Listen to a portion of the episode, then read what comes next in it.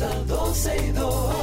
Sergio Carlos, Karina Larrauri llegan para darnos toda la información de los hechos, toda la diversión del momento. Todo, todo, todo, todo lo que quieres está en 12 y 2.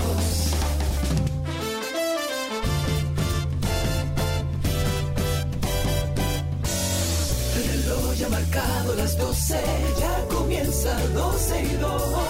Sergio y Karina Larrauri llegan para darnos toda la información de los hechos, toda la diversión del momento.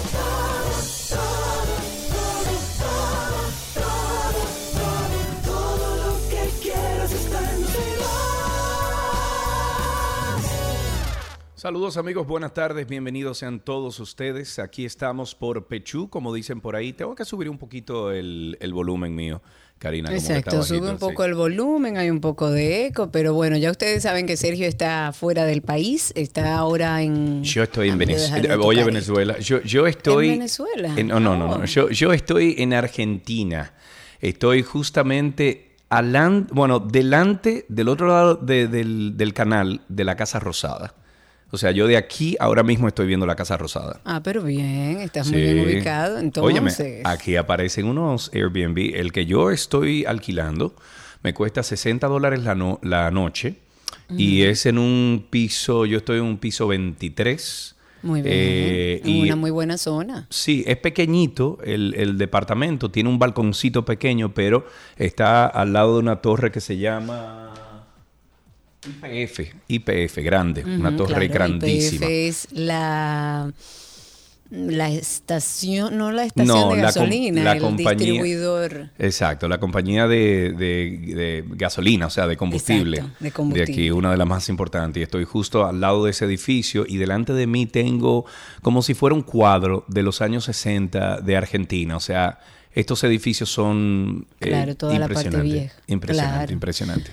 Bueno, pues disfrute de Argentina, amigo. Envidia de la buena. Vamos a ponernos al día de lo que sucede en nuestro país. Hablemos del Tribunal Superior Administrativo que ha ratificado la resolución que ordena, atención Sergio, la eliminación de los 10 dólares por ¡Wow! concepto de tarjeta de turista. No me diga, Sí, finalmente. saben, Y todo el finalmente. dinero que no me devolvieron a mí, ¿cómo hacemos? Bueno, eh, pídelo, exígelo con ajá. cada uno de los pasajes que compraste y los 10 dólares que pagaste. Ya. Mientras tanto, oigan bien, ya eh, para ponerlos en contexto, recuerden que Sergio fue uno de los grandes eh, propulsores de la queja de que al dominicano, y con lógica, no se le puede cobrar 10 dólares para entrar a su país, O- para después ponerlo a coger trabajo, o para por lo solicitar menos que le devuelvan exacto los 10 o por lo menos que el proceso para devolver ese dinero fuera más fácil no la lucha que ponían a tomar a uno para uno ir de que a la de- a la DGA o a la DGI perdón no, porque tú podías hacerlo por internet. es que Lo nunca funcionó. no todo el mundo puede. Nunca funcionó, Karina. Yo lo no traté tres veces.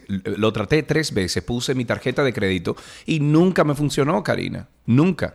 Bueno, mientras tanto, lo que sí es que ya esta es una información confirmada por la Junta de Aviación Civil. Ya esos 10 dólares que se le cobraba a los dominicanos por concepto de tarjeta de turista, siendo dominicano, que se le cargaba en el boleto aéreo, pues ya no sucederá.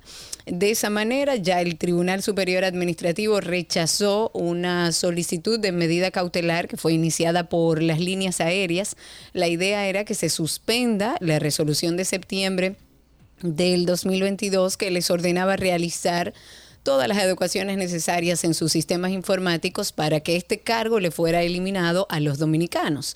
Pues la Junta de Aviación Civil otorgó entonces un plazo de 45 días para la efectiva y eficaz implementación de esta medida que fue notificada a la Dirección de Migración, a la Asociación de Líneas Aéreas, a la Asociación Dominicana de Líneas Claro. Aéreas y también a los representantes legales de los operadores aéreos, porque esto no es tan fácil como, ah, bueno, se Espérate, quitó. espérate, Esto espérate, es un tema de hablar entre todos. Sí, lo que pasa también, Karina, que son e- es un tema de procesos, es un tema de cómo modificar el proceso para que sea viable tanto para los dominicanos en la diáspora como para los extranjeros que sí necesitan pagar ese impuesto de turista. Entonces, eh, yo lo dije aquí hace dos, eh, tres años atrás, cuatro años atrás, cuando empezamos con el tema, que eh, yo pude hablar con unos técnicos dominicanos que trabajan directamente en Delta Airlines y ellos me dijeron que no era a nivel técnico, o sea, a nivel de procesos, no es tan complicado. A lo mejor a nivel de información y de propagación de información para que se cumpla es otro, pero a nivel técnico no es tan complicado. ¿Por qué? Porque ellos me dijeron, Sergio, mira, aquí lo que hay que hacer es que cada plataforma de esta que ya están ahí y todo el mundo las usa, cada plataforma de esta lo que tiene que hacer es eh, poner un box, poner un check mark y decir, por ejemplo, tú vas a viajar a República Dominicana con un pasaporte dominicano, entonces tú eh, le pones el checkmark a eso y ya el sistema deja fuera el cobro de los 10 dólares. Cuando llega a República Dominicana en el boarding pass, hay, eh, puede haber un marcador, algo, algún símbolo que demuestre que tú, si viajas con un pasaporte dominicano, tengas o no ese símbolo que demuestre que tú no tienes que pagar esos 10 dólares. Ahora, a los gringos, a los extranjeros, tiene que ver el, el checkmark, tiene que estar ahí eh, dentro del boarding pass para que cuando tú llegues a migración enseñes el boarding pass para saber si tú pagaste los 10 dólares. Si no pagaste los 10 dólares, entonces tiene que haber una estafeta física en cada uno de los aeropuertos internacionales donde le permita de manera manual pagar esos 10 dólares a los gringos como antes. Entonces no es tan, no está complicado, Karina. No, realmente no. Yo no decía a nivel técnico, sino a nivel de compartir la información de que esto no seguirá sucediendo, porque técnicamente no es difícil. Ya a nivel técnico las cosas suceden más rápido, más fáciles. Sin embargo, hay que hablar con las líneas aéreas, con los operadores, con una serie de gente que estaba involucrada en el cobro de estos 10 dólares, que me parece muy bien porque no se hace lógico que un dominicano y la diáspora que vive fuera de nuestro país y que viene a nuestro país y que mantiene gran parte de nuestro país a nivel económico tenga que pagar 10 dólares, para entrar a su país. Ojo, por igual usted tiene que entrar a su país con su pasaporte dominicano. Ah, no, claro, lógico. si usted entra como un ciudadano norteamericano, pague sus 10 dólares. Usted paga sus 10 dólares. Entonces, qué bueno que todo esto sucedió. Sé que, por ejemplo, David Collado estaba muy involucrado en este proceso porque eh, durante toda mi queja, eh, siempre le notifiqué al Poder Ejecutivo, le notifiqué al mismo David y, siempre me decían, sí, estamos trabajando en esto, estamos trabajando en esto. Gracias a Dios eh, por escuchar, o sea, gracias a ellos por escuchar la plegaria de los que, y me incluyo, vivíamos o, pertenecemos a la diáspora, eh, diáspora, perdón, aunque ya me mudé a República Dominicana de nuevo, pero es un pesar eh, y hasta, hasta eh, algo que atacaba el espíritu dominicano, el orgullo dominicano, tú tener que ir a tu país como un turista, pagando como un turista. O sea que felicidades, gracias. Se tomaron un tiempecito más de lo que debieron, pero está bien, no hay problema, lo logramos. Nos vamos con otra información. Esta es de Fausto Miguel Cruz de la Mota, que es el confeso asesino del ministro de Medio Ambiente y Recursos Naturales Orlando Jorge Mera fue condenado en el día de ayer a la pena máxima del país, que son 30 años de cárcel. También deberá pagar a, pagar a los familiares de la víctima 50 millones de pesos como compensación. Los jueces del cuarto tribunal colegiado de la Cámara Penal del Distrito Nacional acogieron esta petición de condena a 30 años planteada ah, en, en las conclusiones y presentaciones de pruebas del Ministerio Público.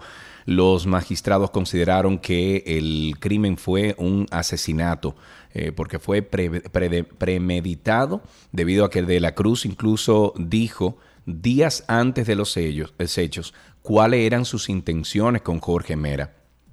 El Ministerio Público, en sus conclusiones de defensa, sustentó una serie de evidencias que incluyeron 10 testigos, documentos, pruebas materiales, como el arma de fuego utilizada para ultimar a este funcionario eh, tan querido, eh, durante el juicio de fondo, eh, este Caranday, como se le apoda, se mantuvo diciendo que solo hizo tres disparos contra el funcionario quien era su amigo. Sin embargo, el Ministerio Público llevó peritos de la Policía Nacional que afirmaron que en la escena del crimen, en el despacho, o sea, en la oficina de Jorge Mera, del Ministerio de Medio Ambiente se realizaron 13 disparos.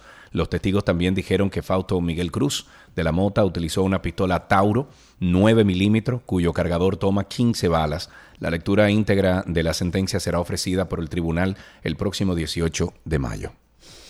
Bueno, ya ahí está uno de los casos que conmovió a la sociedad dominicana cerrados. Y más violaciones legales detectadas por la Cámara de Cuentas en la gestión de Danilo, de perdón, de Diandino Peña. No, por ese señor se ordenó, Karina, al Dios, ya ese señor no anda en, ay no, Karina, mm, no, no, bueno, no, Durante la gestión de Diandino Peña se ejecutó y se recibió obras sin pedirle a los contratistas el depósito de la póliza de vicios ocultos de construcción, lo cual, según la Cámara de Cuentas, puso en riesgo una inversión de casi 500 millones en la construcción de las líneas B1 y B2 del Metro de Santo Domingo.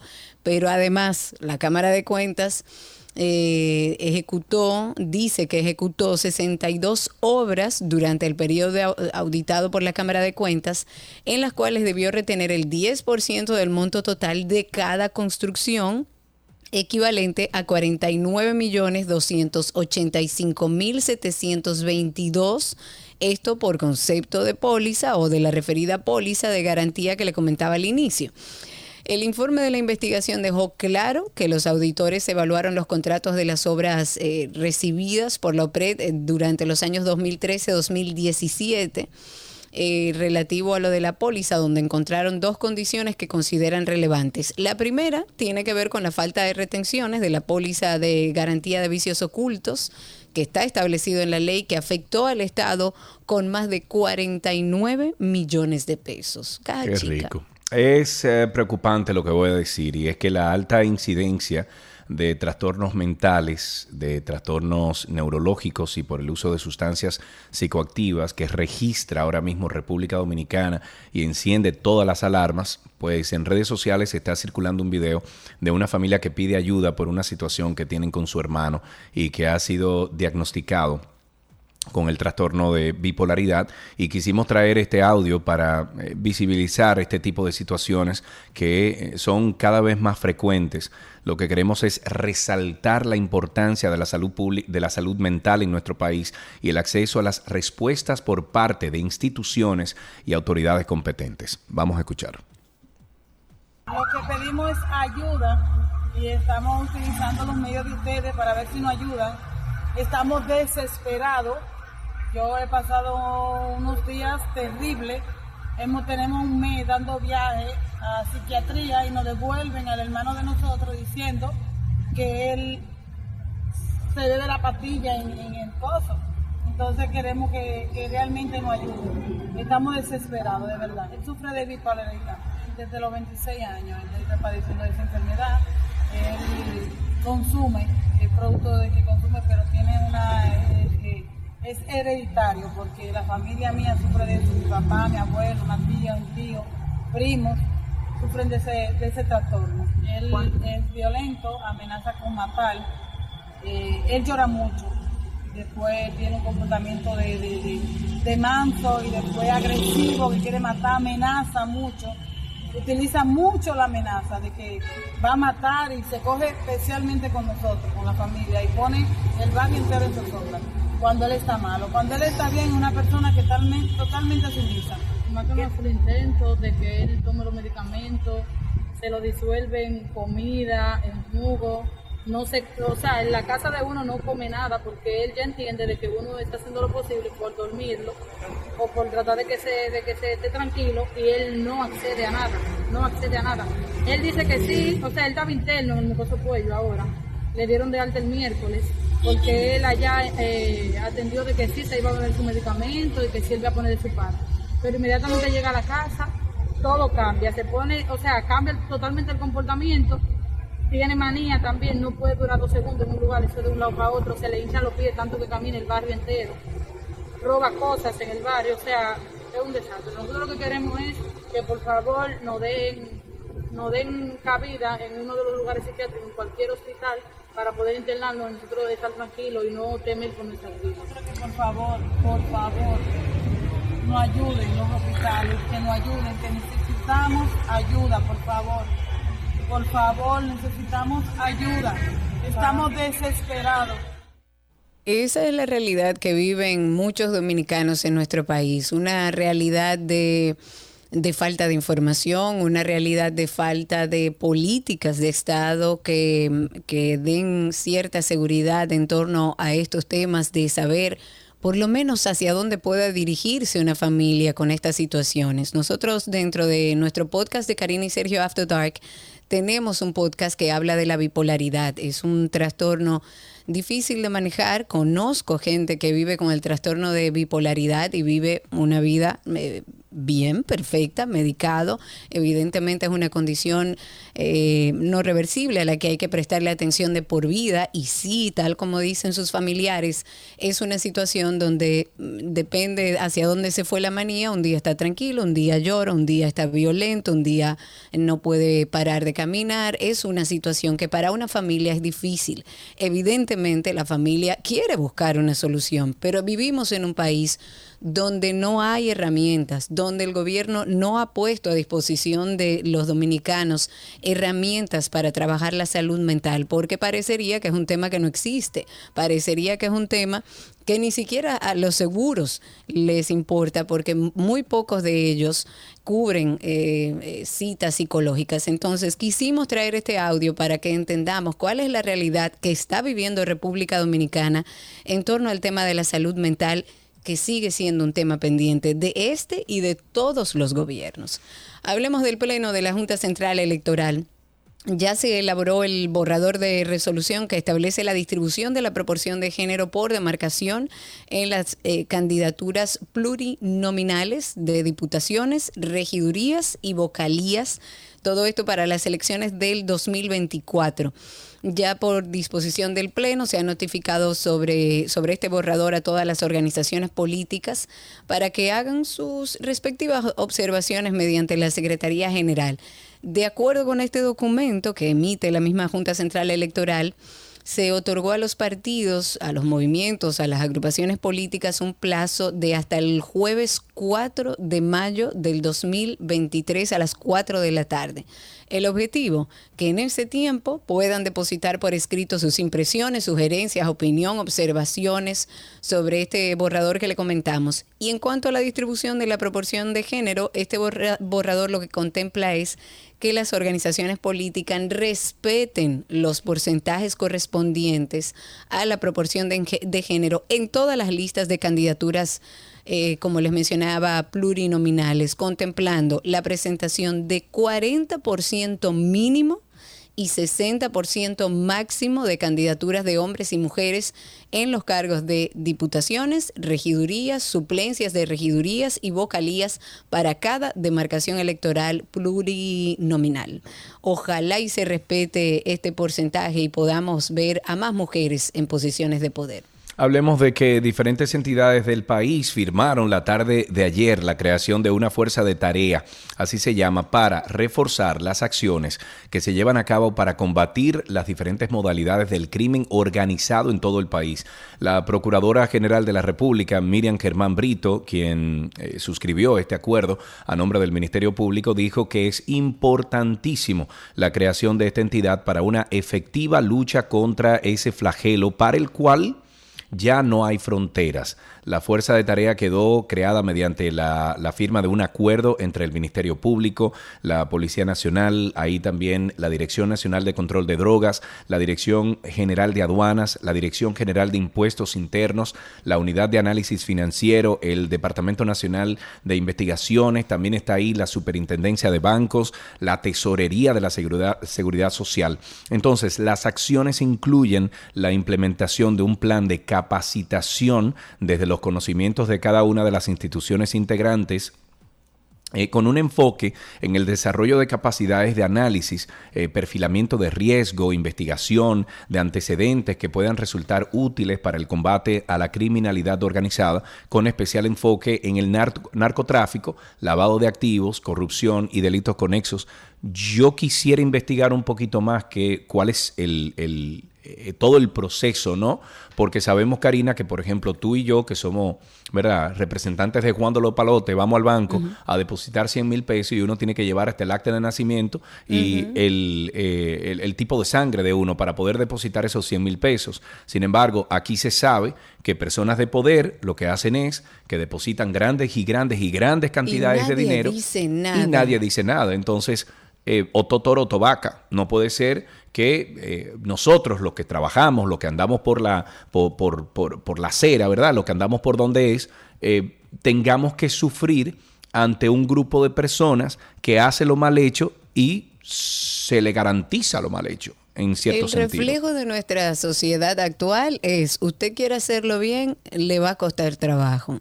Porque eso lo vemos también en el tránsito. Así genera también mucha impotencia el usted ver que usted está tratando de cumplir con la ley de tránsito, haciendo las cosas como se debe, mientras los carros públicos, los vehículos pesados y los motores hacen lo que quieran. Y si usted tiene una tarjetita también. Exacto. Dice el Ministerio de Interior y Policía que ha logrado recuperar de las calles 11.291 armas de fuego desde agosto del 2020.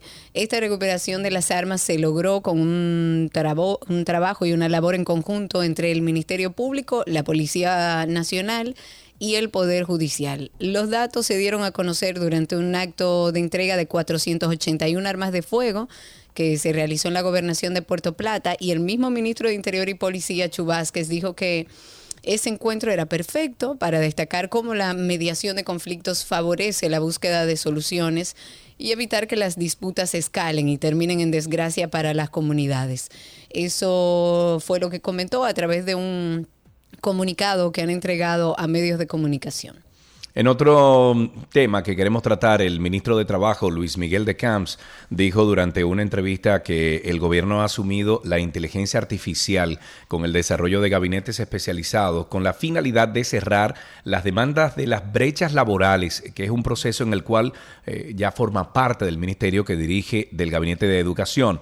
De Camps explicó que desde el gobierno se ha comenzado a trabajar con el Instituto Nacional de Formación Técnico Profesional, eh, o sea, el Infotep, en las nuevas capacidades para que el empleo eh, en el mercado laboral y las demandas de trabajo y así ya cerrar esa brecha que siempre ha existido. El ministro de Trabajo habló también sobre la reducción de jornada laboral y dijo que habló y, bajó la premisa de que no puede haber una métrica para todos los países. En República Dominicana se estudia programar un plan piloto voluntario. De Camps aclaró que eh, se está en una etapa inicial de levantar esta data, el comportamiento, las informaciones más importantes y los costos bene- beneficios, ¿verdad? Los costos slash beneficios de esto para luego ir a un posible modelo o piloto sobre la reducción de las horas de trabajo en el país. Para que no se asusten. Cuatro días de no trabajo, ¿tú se te asusten. imaginas? Desde el jueves no vamos. Me encantaría. Señores, no se asusten esta noche como a las siete y media, siete y treinta y siete por ahí, porque la Sociedad Astronómica Dominicana ha informado que en el día de hoy, 27 de abril, desde nuestro país, desde la República Dominicana y de Puerto Rico, será posible ver el despegue del satélite Space, SpaceX Falcon Heavy. Va a ser lanzado desde el Centro Espacial Kennedy de la NASA en Florida, en los Estados Unidos.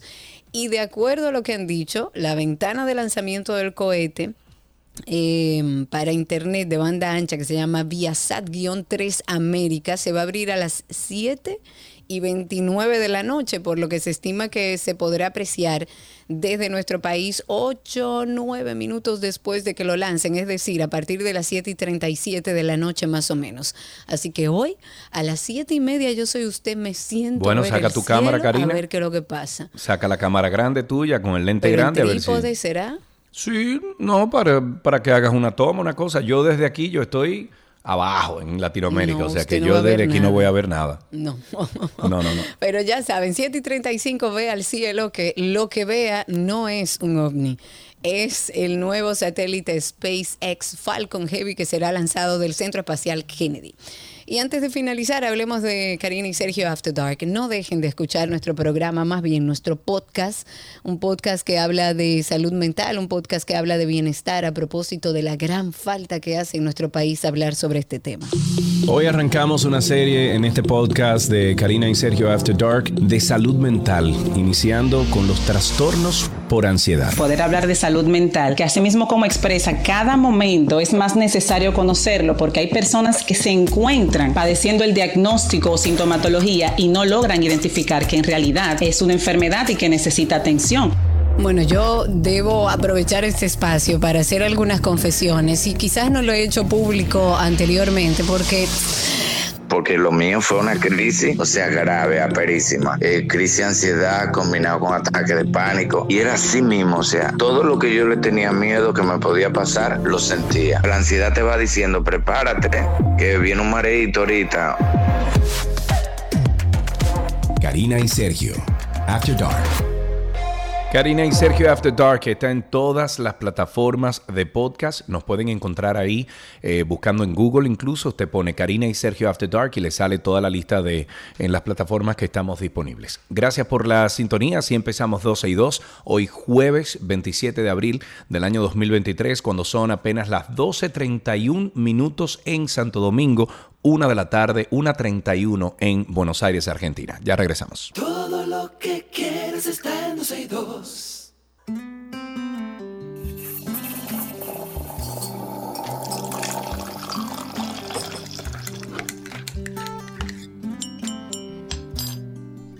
Nuestro cafecito de las 12 siempre llega a ustedes gracias a Café Santo Domingo, lo mejor de lo nuestro. Y estamos en nuestro cafecito de las 12. Todos los jueves tratamos de invitar a un cafetero conocido por ustedes y hoy nos vamos a tomar un café con el actor, productor, director de teatro Ramón Santana que está aquí con nosotros. Ramón, bienvenido. Hola, hola, ¿qué tal? Buenas tardes.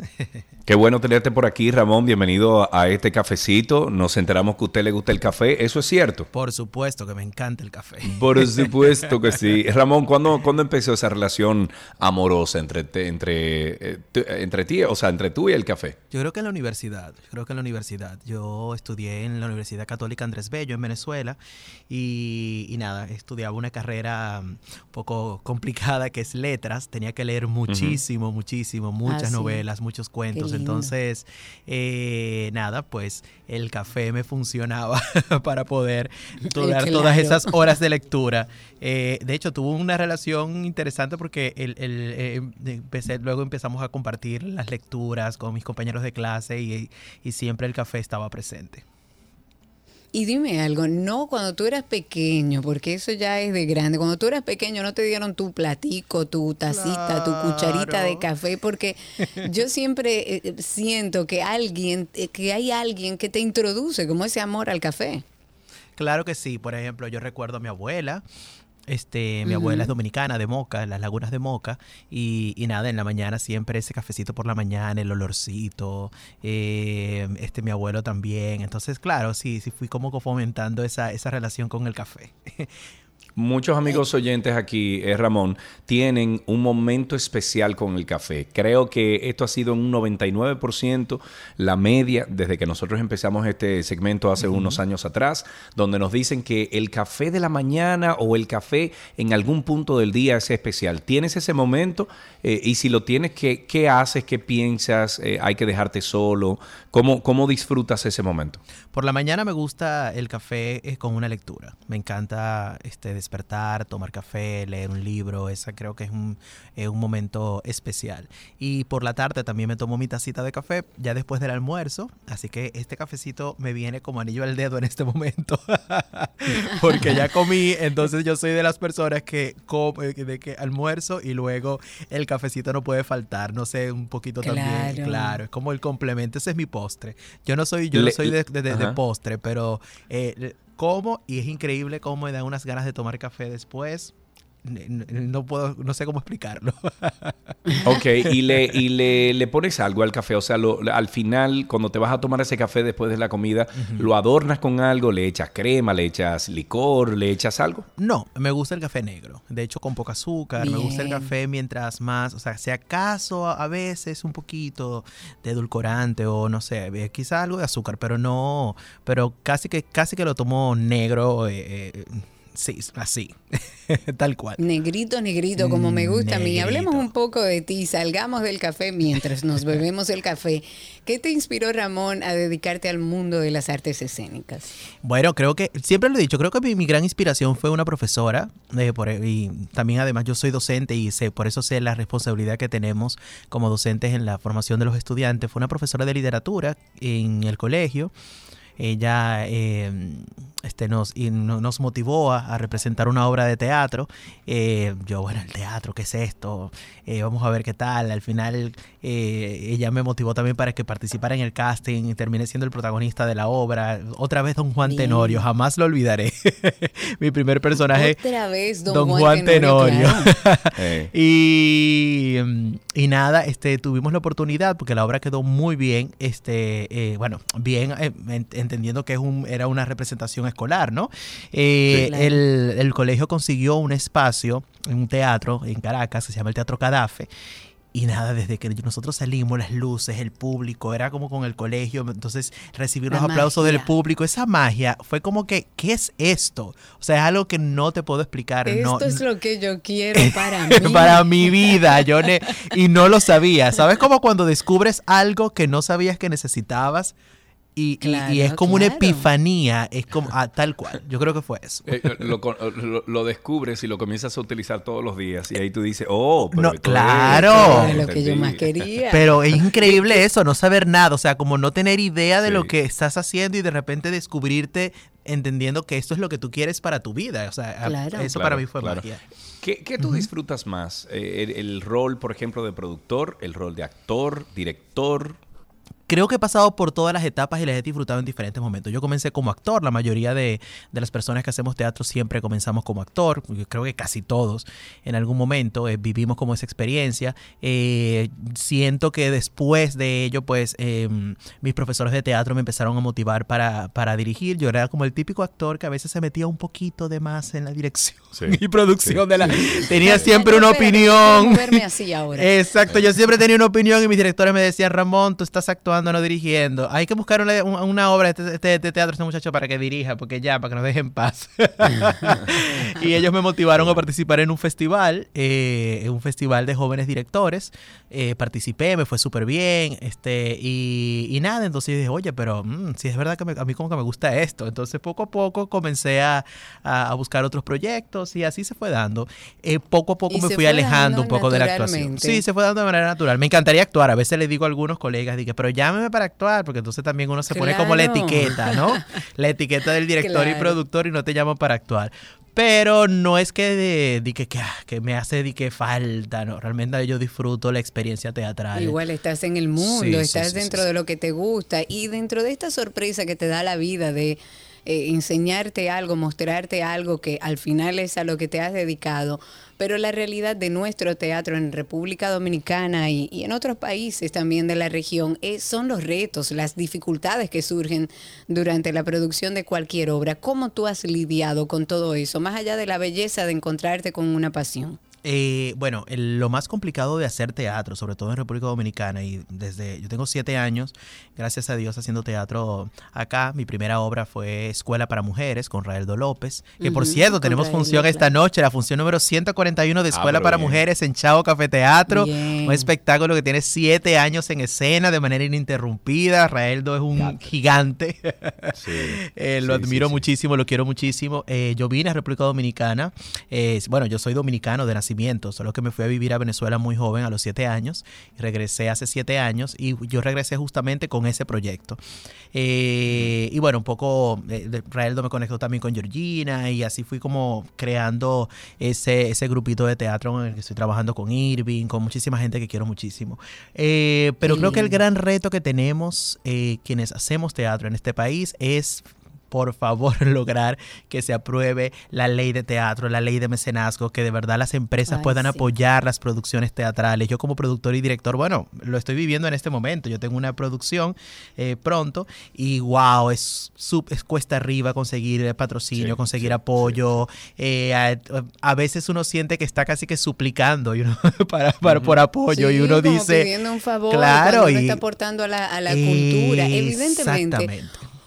Uno tiene que, que verlo desde todos los puntos. El teatro es un negocio, las Exacto. marcas eh, son una son empresas que necesitan ver la, retri- la retribución. Claro. Y es indispensable que el Estado dé oportunidades Por a esas empresas para que, así como pasa con el, en el cine, y quizás en una muy, muy menor proporción, las empresas puedan de sus impuestos también sacar parte de eso para apoyar a la cultura, para apoyar el teatro, para que sea más fácil y para que podamos seguir haciendo crecer ese grupo de personas y de dominicanos que van y disfrutan del teatro, porque no tenemos una cultura del teatro porque históricamente no se ha apoyado. Claro, Exacto, lo cual es muy irónico porque el teatro ha jugado un papel fundamental en la historia, incluso de la independencia Del de nuestro mundo. país, o sea, en todos los aspectos. Así que eh, nada, el teatro es, este, es lo que consolida la, la sociedad, el, el- el aporte que hacemos los teatristas a, a la sociedad es gigantesco. Entonces creo que, que tenemos que, que hacernos ver más, tenemos que, así que nada, yo por ejemplo agradezco este, esto- estos espacios para poder eh, hablarlo y sé que Karina Claro. haces teatro, te he visto en las tablas Claro en varias que sí, he ocasiones. producido teatro y sé lo difícil que es. Exactamente. Claro. ¿Cuáles son tus proyectos futuros, Ramón? Mira, tengo, eh, actualmente estoy en la producción y dirección de una obra que eh, yo tengo en mente desde hace mucho, bueno, desde hace como seis o siete años, eh, que se llama Terror. Terror es una obra de un dramaturgo alemán, Ferdinand von Schirach.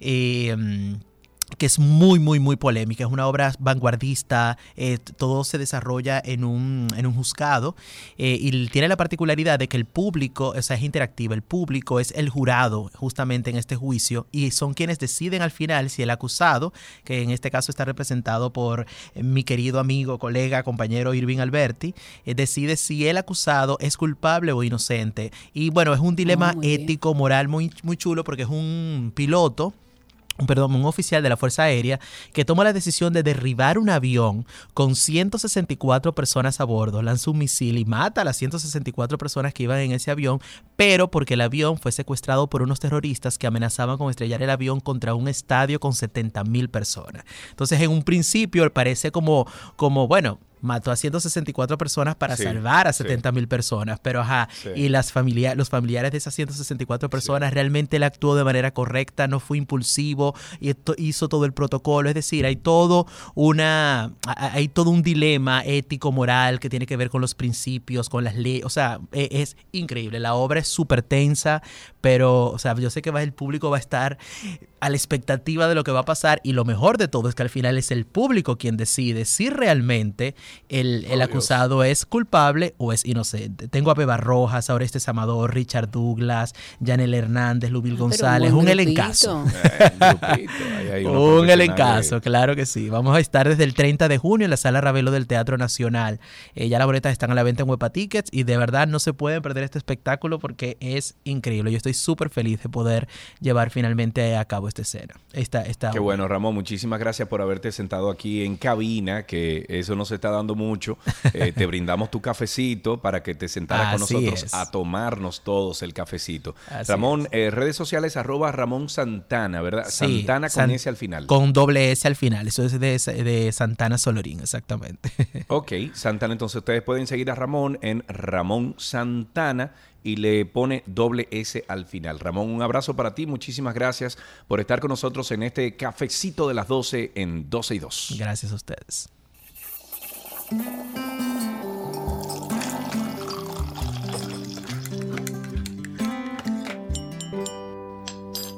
Todo lo que quieres está en 12 y 2.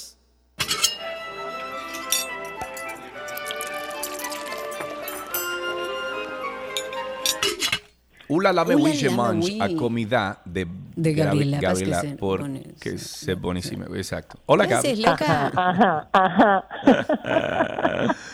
¿Qué onda? ¿Cómo están? Estamos bien. Yo estoy en, en Puerto Madero, en Argentina, delante de la Casa Rosada. La veo de acá, de donde estoy. Lindo, ese sí Es lindo, es es lindo. hermoso, hermoso. Me la he hermoso. pasado. Ayer fui a comer con unas amistades que conozco hace mucho tiempo aquí y cuando iba caminando por la calle, señores, yo solamente le tomaba fotos a los edificios. A- De repente yo pensaba como que Vaperón iba a salir por una ventana a hablar. No sé. Y pasaste por Ve a el puente tumba. de la mujer. Eh, sí, al- estoy a 500 metros del, pu- del Puente de la Mujer. Ahí hay un restaurante que se llama algo de Yo, las yo rosas. desayuné esta mañana en la, en la panera rosa. buenos. En la panera rosa. Esta Ya, mañana ahí en, ¿cómo, en- en el ¿cómo dique. se llama ese restaurante Cari, que está ahí en Puerto Madero que es famoso? Eh? Cabaña Las, eh, 80. Lilas, Cabaña Chama Las Lilas. o algo. Una cosa ¿Cómo así. se llama? Ah, Cabaña, Cabaña Las Las Lilas. Bueno, yo estoy justo al frente, yo estoy al lado, lo veo de aquí, el, el puente, o sea que voy a ir por todo eso esta Sí. tarde a caminar. Hay un, Chicas, las dejo ahí que lo que como. encantó ahí, que se llama Cabaña Las Lilas. Muy rico. Vaya y en búsquelo. Puerto Madero. Muy rico, bueno. Sí. Hay que probarlo. Mientras tanto, nosotros seguimos con zucchini. Nuestra querida Gaby hoy prepara otra receta. ¿Qué hacemos hoy, Gaby? yes. Miren, vamos a terminar por mi parte semana de zucchini con unos pancakes de zucchini. Estos, por decirle pancakes, Uy, es muy fácil de hacer. Lo podemos eh, implementar. Yo, ustedes saben que me encantan los brunch, soy amante de los desayunos y podemos hacerlo de maravilla y tener una opción diferente. Esto en combinación con sour cream, con un poquito de salmón ahumado, con una con una salsa de queso crema, son deliciosos, deliciosos. Y puedes también implementarlo si quieres para la noche, hacer una am, cena más ligera, te haces estos pancakes de zucchini, por arriba le puedes poner una ensalada de rúcula aderezado con, con limón y aceite de oliva y es espectacular. Uy, Pocos ingredientes y muy, muy fácil de hacer. Perfecto. ¿Qué necesitamos, Gaby? dos zucchinis que van a ser alrededor cuando rayamos como de tres tazas y media, cuatro tazas aproximadamente. Aparte de eso, no es necesario, te lo digo por ti, pero sí le da un toquecito, media cebolla blanca en cubos. Mm, Señores, no es necesario, pero le da un toquecito diferente. Dos huevos, media taza de harina, una cucharadita de polvo de hornear y sal y pimienta al gusto. Ya para cocinar podemos utilizar un poco de aceite de oliva, aceite vegetal o mantequilla. ¿ok? Entonces, vamos a rallar los zucchinis por el lado fino y como hemos trabajado en, en recetas anteriores, este zucchini rallado usted lo va a colocar en un paño para de paño de esto de cocina y va a agregar el zucchini rallado y lo va a exprimir, a sacar todo el agua que tiene el zucchini. Entonces, luego de eso, vamos a agregar los huevos, vamos a incorporar, si utiliza la cebolla, pues incorporar la cebolla, la harina, el polvo de hornear, la sal y la pimienta y va a mezclar todo ahí. ¿Ok? Eh. La diferencia es que si usted bate los huevos aparte y lo agrega, queremos que quede como más, eh, ¿cómo te digo? Eh, compacta la masa. Si nosotros eh, batimos los huevos aparte y lo agregamos, va a quedar más líquida. Entonces, por eso es que les recomiendo que a los zucchinis ya secos le agregue la cebolla, los huevos, la harina, el polvo de hornear, la sal la pimienta y ahí va a mezclar todo. Entonces, como tenemos un poquito de polvo de hornear, no es que sea necesario dejar reposar, pero sí por lo menos cinco minutos le va a ayudar. En lo que usted prepara su sartén, que sea antiadherente, le ponemos ya sea un poco de aceite vegetal, spray de cocinar, aceite de oliva, un poco de mantequilla, y va a agregar una porción de aproximadamente media taza para hacer los pancakes. Va a dorar de un lado, va a dorar del otro y así va a continuar. Esta cantidad le va a dar aproximadamente como seis pancakes de, de zucchini. Luego, señores, lo pueden poner así en, en, en torrecitas. le pueden poner sour cream, le pueden poner cream cheese. A mí, como les dije, me, me encanta ponerle un poco de, de salmón ahumado, rúcula, el, el sour cream, unas alcaparras, mm, unas cebollitas encurtidas Uy, y ya, voilà. parritas. Y voilà, Ay, ahí ay, tenemos ay, algo además muy creativo, distinto para este fin de semana largo. Si se anima, llévese los zucchini, los ingredientes que son pocos, y anímese y compártalo a través de redes sociales, copiando a 12 y 2 a Gabriela Reginato, que la encuentran como gabriela.reginato, así la encuentran en Instagram. Vamos a ver esta receta, Gaby. Sí, sí, la voy a probar mañana. Ah, perfecto. o quizás esta noche, Pues cuando llegue, que estoy en Santo Domingo, la preparo esta noche y se la comparto a todos ustedes.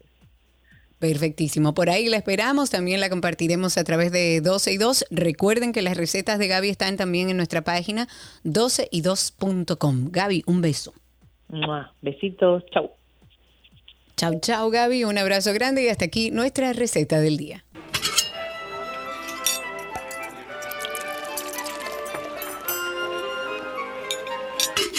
Todo lo que quieres está en 12 y 2.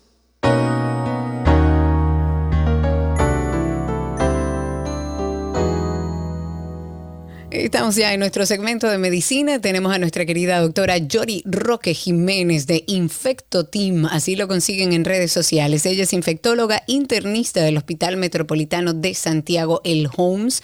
Y como siempre, nos trae las últimas actualizaciones del mundo de la medicina. Yori, ¿cómo estás? Muy bien, Karina, ¿y tú cómo estás? Todo bien, por suerte. Aquí terminando esta semana para ponernos al día a ver cómo es que anda el mundo en temas de salud. Me trajiste algo que habla de un chip contra el alcoholismo. Sí, muy interesante. Fíjate, esta ¿Qué es semana esto? esto fue una noticia eh, de un hombre que se en China que fue el primer eh, paciente que- en, en que se, se puso un dispositivo que inhibe el impulso para tomar alcohol. Este es un chip que libera un medicamento, se llama naltrexona, eh, que es un antagonista opioide, es decir, como en español dominicano, es un, medicamento, es un medicamento que altera los efectos que producen los opioides, entre ellos la euforia, que eh, dicho sea de paso, la semana pasada hablamos un poquito de ellos. Y este medicamento lo hace porque bloquea un receptor eh, donde estos se unen. Realmente el medicamento fue sintetizado en los 60, eh, para 1963, y está aprobado en Estados Unidos eh, a partir del 1984 para la adicción de opioides y en el 95 entonces para el alcoholismo, pero eh, hasta principios de la década del 2000 fue que se comenzó a probar cómo eh, implantes o estos di- dispositivos con el medicamento eh, superan la dosis que puede como circular en la sangre de- del paciente y tener un efecto superior, eh, incluso a- al medicamento por vía oral o intravenoso. Entonces estuve revisando, eh, tiene un costo aproximado de unos 10 mil dólares al mes. Eh, este no, ¿Al se- no ha sido el único paciente al mes, pero fíjate que tiene un buen efecto. O sea, este no ha sido el único paciente este chino que, que en la noticia pusieron toda la historia de cómo él se levanta y es bebiendo, bebiendo, bebiendo. Eh, otras personas ya han accedido a este abordaje para tratar sus adicciones, entre ellos estuve viendo el actor Pablo Montero, también un periodista, Gustavo Adolfo Infante, eh, que han Y le ha eh, dado su, su testimonio de cómo les ha funcionado, porque es como que al tomar alcohol eh, simplemente no sienten esa ese bienestar y todo ese efecto que produce el alcohol y que Claro. hace la genera la adicción. Entonces, eh, definitivamente ni siquiera les da deseo de tomarlo. Entonces, para personas Es- con Eso es adicciones como un esta, paralelo, un paralelo, Yori, perdón que te interrumpa. Eh, Eso es como un paralelo a lo que creo que hay en el mercado o venden, he oído de unas pastillas para dejar de fumar que hace el mismo efecto que tú cuando vas a fumar el cigarrillo te sabe a, a una cosa tan terrible que usted no quiere buscar un cigarrillo. Exacto, viene siendo como un símil, es más o menos lo mismo, es simplemente cambia, altera esa, esa sensación y por eso la persona no lo hace más. Por supuesto, tiene sus efectos adversos como las náuseas, vómitos, dolor de estómago, incluso ahí eh, eh, se pone atención en lo que pueden llegar a ser graves como la confusión, alucinaciones, visión borrosa, pero estas dosis obviamente han sido ya eh, eh, elegidas eh, para hacerlos menos tóxicas y todo esto se hace bajo supervisión médica, que realmente es algo muy novedoso para personas con estos problemas.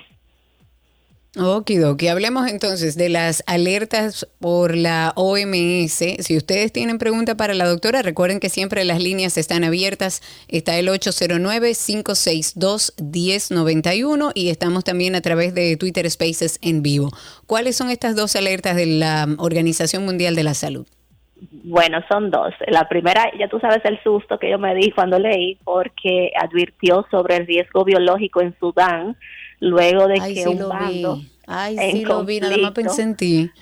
Exacto, eh, y sabiendo también todas las noticias de cuando el COVID, de que si fue una manipulación en el laboratorio y todas esas noticias tú, tú recuerdas que habían, Entonces, esto, la OMS hace este llamado porque un bando en conflicto entre el ejército y la fuerza de apoyo eh, tomaron un laboratorio en Jartum y justamente en este laboratorio hay muestras de cólera, sarampión y otros agentes peligrosos.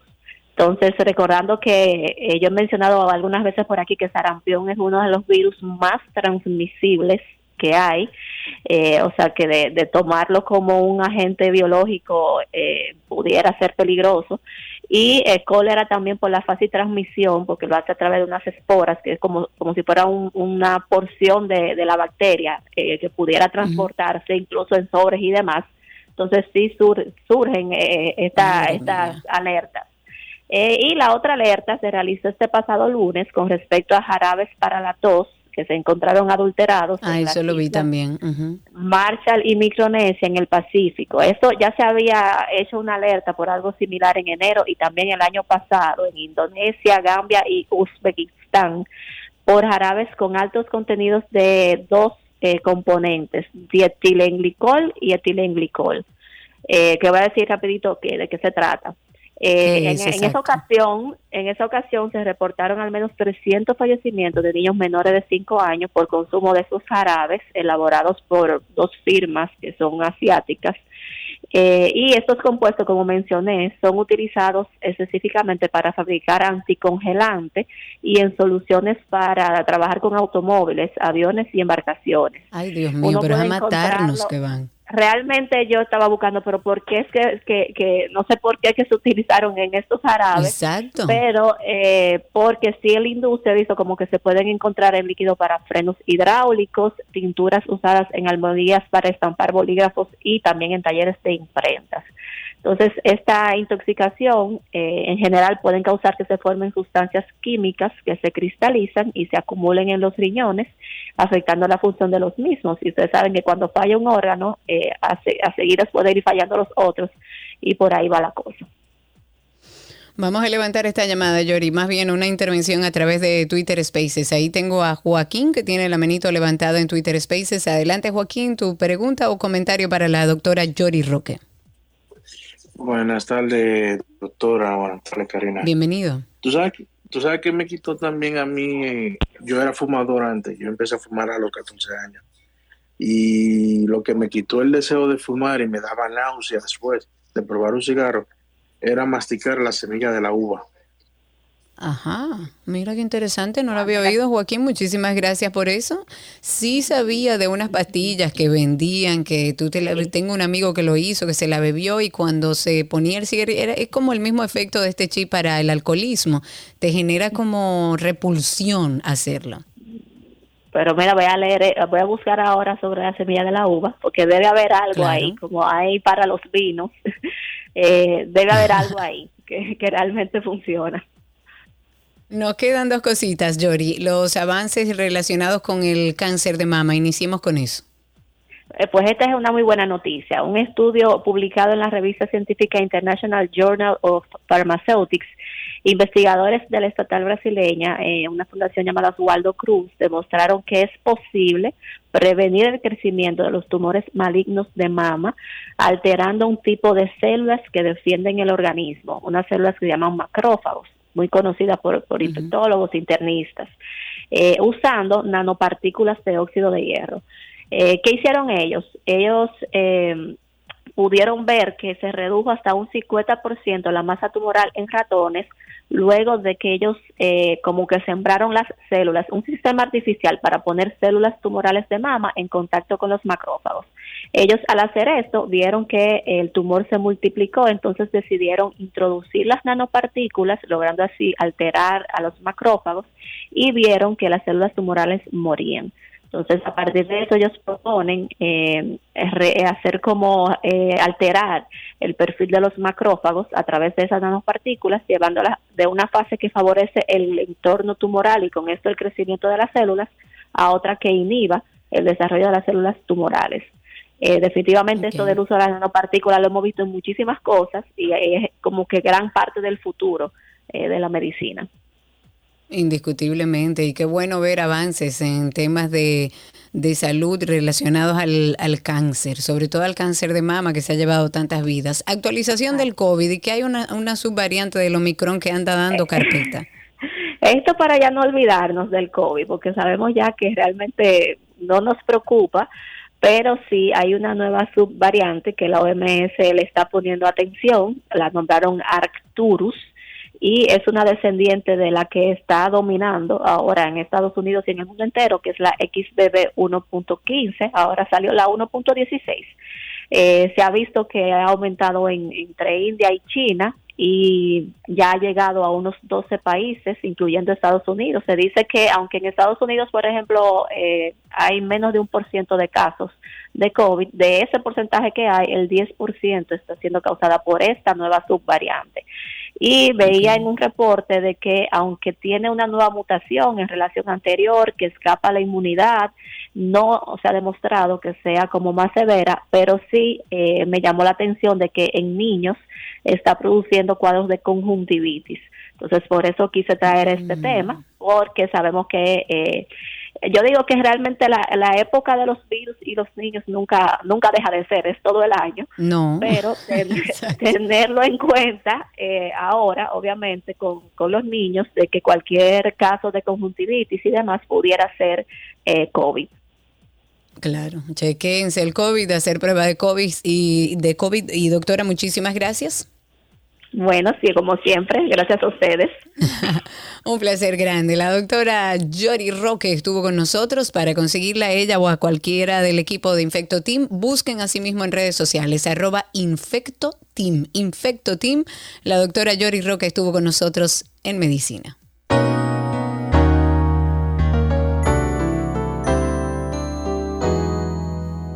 Todo lo que quieres está en 262. Let's go. Let's go now.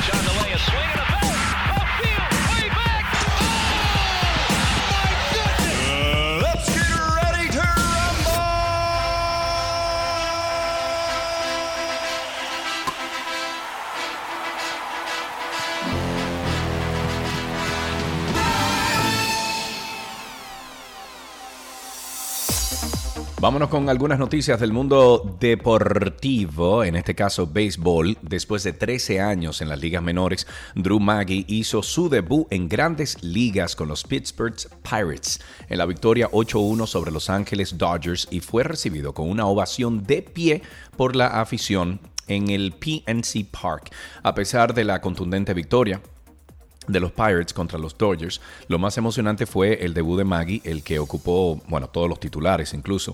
Su historia ha tocado el mundo del deporte y sin duda será una fuente de inspiración en todos los ámbitos de la vida, ya que se mantuvo activo y después de 1.154 juegos, o sea, 1.154 juegos y 4.492 visitas al plato en las ligas menores, este veterano de 33 años entró en la caja de bateo de un juego de grandes ligas primera vez en su carrera. Si nos vamos a básquetbol, este sábado 29 de abril, la selección de República Dominicana va a conocer el grupo que del que formará parte, así como sus rivales de cara a la 19 Copa Mundial de Baloncesto Masculino 2023 que se celebrará conjuntamente en Filipinas, Japón e Indonesia. El equipo dominicano quedó situado en el lugar número 5 y la FIBA estableció que los países de África, América, Asia y Oceanía no podrán enfrentarse a otros miembros de su confederación, al menos en la fase de grupos. Esto significa que República Dominicana no va a tener que enfrentar a Estados Unidos y Canadá, como se mencionó anteriormente. Y adicional, cada grupo debe contener al menos un equipo de Europa, pero no más de dos. Nos vamos con fútbol. La selección dominicana de fútbol cerró su gira de preparación de cara a la Copa Mundial de FIFA Sub-20 Argentina 2023 por España. En el tercer duelo celebrado en el Estadio San Luqueño de Jerez de la Frontera, en donde cayó 3-0 frente a Uzbekistán. Es la primera vez que República Dominicana se mide con tres selecciones de talla mundialista que además estarán en el Mundial Sub-20. Estamos llegando. Nos estamos acercando.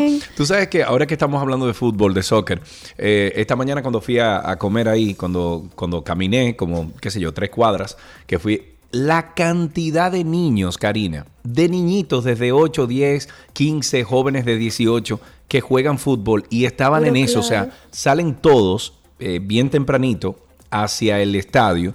Ah, me dijeron que hay un estadio cerca de acá y salían, o sea, te estoy hablando de 70, 100 muchachos, todos a practicar fútbol. Es que Impresionante. allá se respira y se vive fútbol. Bueno, esta es la primera vez que República Dominicana se mide con tres selecciones de talla mundialista, como dije.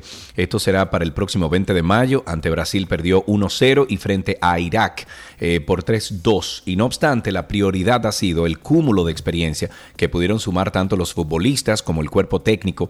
Walter Benítez, director técnico, dijo que, y estoy citando, ha sido una muy buena experiencia para los jugadores tener la posibilidad de competir ante selecciones de tan alto nivel. En Fórmula 1, el fallecido piloto brasileño Ayrton Senna, tricampeón mundial de la Fórmula 1 y uno de los máximos ídolos del país, fue proclamado como el patrono del deporte brasileño. Oigan bien, la ley que le confiere el título póstumo a este piloto fue publicada en un diario de ese país tras haber sido sancionado por el vicepresidente brasileño que ejerce interinamente como jefe de Estado, todo esto debido al viaje de Luis Ignacio Lula da Silva, que fue a Portugal, fue a España. El homenaje a este ídolo que falleció el primero de mayo de 1994 en un accidente cuando estaba disputando el Gran Premio de San Marino fue una iniciativa del diputado Felipe Barros y el respectivo proyecto de ley, tras pasar por la Cámara Baja, fue aprobado el pasado 29 de marzo por el Pleno del Senado allá en Brasil. Me voy con me voy con Taekwondo. Las, eh, la mm, dominicana Génesis Jacobo Furcal consistió, o más bien conquistó la medalla de oro de 80 kilos en la modalidad de combate para encabezar la actuación del país en la categoría cadete del Campeonato Panamericano de Taekwondo que se celebra en el Palacio de Voleibol. Nuestro país completó su actuación con la medalla de plata que logró Andrea Payano, así como con las preseas de bronce de Cris Montero y Ernesto Panyushkin y Nashla Lucas. Jacobo Frucal subió eh, al más alto eh, podio. ¿no? De, tras derrotar en la final de Amanda Estrella de Puerto Rico, mientras que Payano en eh, 58 kilos o menos 58 kilos, creo que es, se quedó en la, eh, con la plata al caer ante Sophie Cutter, esta de Estados Unidos, y el bronce lo compartieron la estadounidense Sakish Kumar y la boricua Dairialis Rodríguez. ¿Cómo es el nombre del laboratorio? Dairialis. Wow. Hasta aquí las informaciones deportivas. No sin antes recordarles que tenemos nuestro podcast de Karina y Sergio After Dark. Y es el tema de los que están a tu alrededor, porque muchas veces lo difícil de estos procesos es que no hay manera de explicarle al otro lo que tú estás sintiendo, no hay forma. Fue muy, muy difícil porque ni yo misma me entendía. Entonces, si yo no me entendía, ¿cómo me iba a entender el otro? Yo estaba retraída, empecé a deprimirme y a sentir algo que yo nunca había sentido, que era la sensación de no querer vivir. Va a notar un cambio en su forma, principalmente de percibir la vida. Va a tener una sensación de tristeza o de nostalgia. Se puede tornar irritable. Empieza a aparecer sentimientos de que valgo menos que los demás. Ese sentimiento de desesperanza. Y según los expertos, la depresión podría ser la próxima pandemia. Oye, o sea, ya estamos hablando de una próxima crisis generada por la crisis que acabamos de vivir. Oye, ¿cómo que estamos? Karina y Sergio, After Dark. Karina y Sergio After Dark está en todas las plataformas de podcast. Nos buscan como Karina Larrauri o Sergio Carlo Podcast. Si no, usted vaya, eh, usted entra a Google y en Google usted pone Karina y Sergio After Dark y le sale la lista de todos los networks donde estamos disponibles. Y recuerde que cada viernes a las 7 de la noche sale publicado un nuevo episodio de este podcast. Hasta aquí, Deportes en 12 y 2. Let's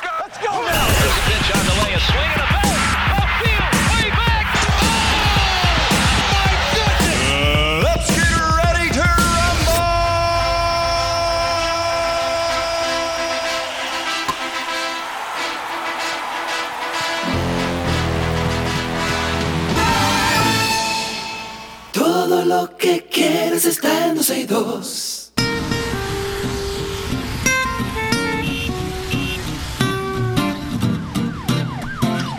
Vámonos de inmediato entonces, Cari, con tránsito y circo. Ustedes pueden comenzar a llamar al 829, do- no, mentira, 809-562-1091. 809-562-1091, que es el teléfono aquí en 12 y 2. Y estamos en vivo a través de Twitter Spaces. Por ahí ustedes se conectan, nos escuchan en vivo y también pueden solicitar ser hablantes y salir al aire con nosotros. Búsquenos ahí en Twitter como 12 y 2 y cuéntenos cómo está la calle, cómo está el tránsito, el circo. Finalmente, la espera termina. Será el próximo lunes, primero de mayo, cuando el presidente de la República, Luis Abinader, va a dejar ya iniciadas las operaciones de la segunda línea del teleférico de Santo Domingo. Esto en en los Alcarrizos. Fue culminado el periodo de prueba ya reglamentario, obtuvieron la certificación internacional que avala las operaciones de, este tipo de sistema de transporte urbano. Ya está todo listo para que las cuatro estaciones del sistema y sus 163 cabinas inicien a dar servicio a toda la ciudadanía. Este sistema va a estar compuesto por cuatro estaciones. La estación Los Alcarrizos, Estación Las Toronjas, Estación Puente Blanco y la Estación Los Americanos. Pero además de un garaje de cabinas, 25 pilonas, 163 cabinas que van a estar trabajando de manera... Eh, de manera efectiva para dar este servicio a los dominicanos. Cubre una distancia de 4.20 kilómetros que recorre a una velocidad de 7 metros por segundo y logra hacer el trayecto completo entre las cuatro estaciones en apenas 15 minutos. Este sistema que está muy bien, que está muy bien. Este sistema monocable de, de pinzas tendrá una capacidad de 4.500 pasajeros por hora por sentido. O sea que muy bien, la verdad que entiendo que se debe trabajar mucho en el transporte colectivo porque es uno de los pilares que va a hacer que nuestro eh, tránsito, nuestra circulación sea más amigable con nuestra salud no, mental. Y, y, también la economía, se dinamiza la economía Claro. porque personas que trabajan en lugares bien lejos a lo mejor tienen oportunidad y tienen la capacidad para ocupar un, un espacio, una plaza en algún trabajo en particular y por el solo hecho de que queda muy, entre comillas, lejos de donde viven, pues entonces no, No se atreven a rentable, aplicar al, claro. al trabajo. Eh, Claro. yo recuerdo que yo viviendo en Boston, por ejemplo, yo vivía a- en las afueras de Boston, vivía a media hora en carro y en tren eran como 45 minutos y había personas, Karina, que todas las mañanas se desplazaban a unos trenes, eh, vamos a decir, no dentro de la ciudad, sino unos, unos trenes que salían de la ciudad de Boston y trabajaban, por ejemplo, en Methuen, trabajaban en la misma ciudad, en Lawrenceville, no sé qué, y se iban en tren una hora y regresaban. Claro. O sea que su, su trayecto todos los días era dos horas en tren, pero aprovechaban eso para leer, para hacer cosas en la Trabajar, etcétera, avanzar, claro. O sea que ojalá y eso se pueda. ¿Tú te imaginas, por ejemplo, ahora con esa carretera nueva que van a hacer a, a Puerto Plata, que supuestamente, Ojalá. finalmente le están abriendo la playa a. Santiago? Finalmente. Porque según lo que dicen, es que esa carretera que va de Santiago hacia Puerto Plata se va a llegar en 30 minutos a la playa. ¿Tú sabes lo que es eso? pero muy 30 bien. minutos. Eso quiere decir que cualquier persona que viva en Santiago, cualquier persona que vive en ese trayecto entre tra- Santiago y Puerto Plata, puede hoy en día optar por algún trabajo sin tener que mudarse, por algún trabajo tanto en Santiago como en Puerto Plata o el área, Claro, sin claro. tener que mudarse. Y eso es una Claro. ventaja muy grande. Tenemos una persona en línea ahí, vamos a ver, tenemos a Luis. Buenas tardes, Luis. Saludos, buena aquí del super equipo, en seriedad. Señores, la cosa Ey. buena hay que, hay que hacerla y hay que mantenerla. Ah, impuesto interno, ellos hace un tiempo establecieron el tema del reporte del gasto educativo y todo el que tiene muchachos se ha abocado a darle seguimiento y eso no ayuda. Ahora, pero la pregunta sería, ¿por qué no, estien- no hacen una extensión de qué otra cosa uno puede reportar para que le devuelvan algo? Porque ha funcionado y así le ayuda a ellos con las recaudaciones legales. Porque todavía aquí en nuestro querido y bello país, en muchos sitios dicen, si es sin comprobante X, si es con tarjeta tanto, si es en efectivo Ah, es sí. tanto. Se da a Sí, que están Sí. yéndose por la izquierda. Exacto.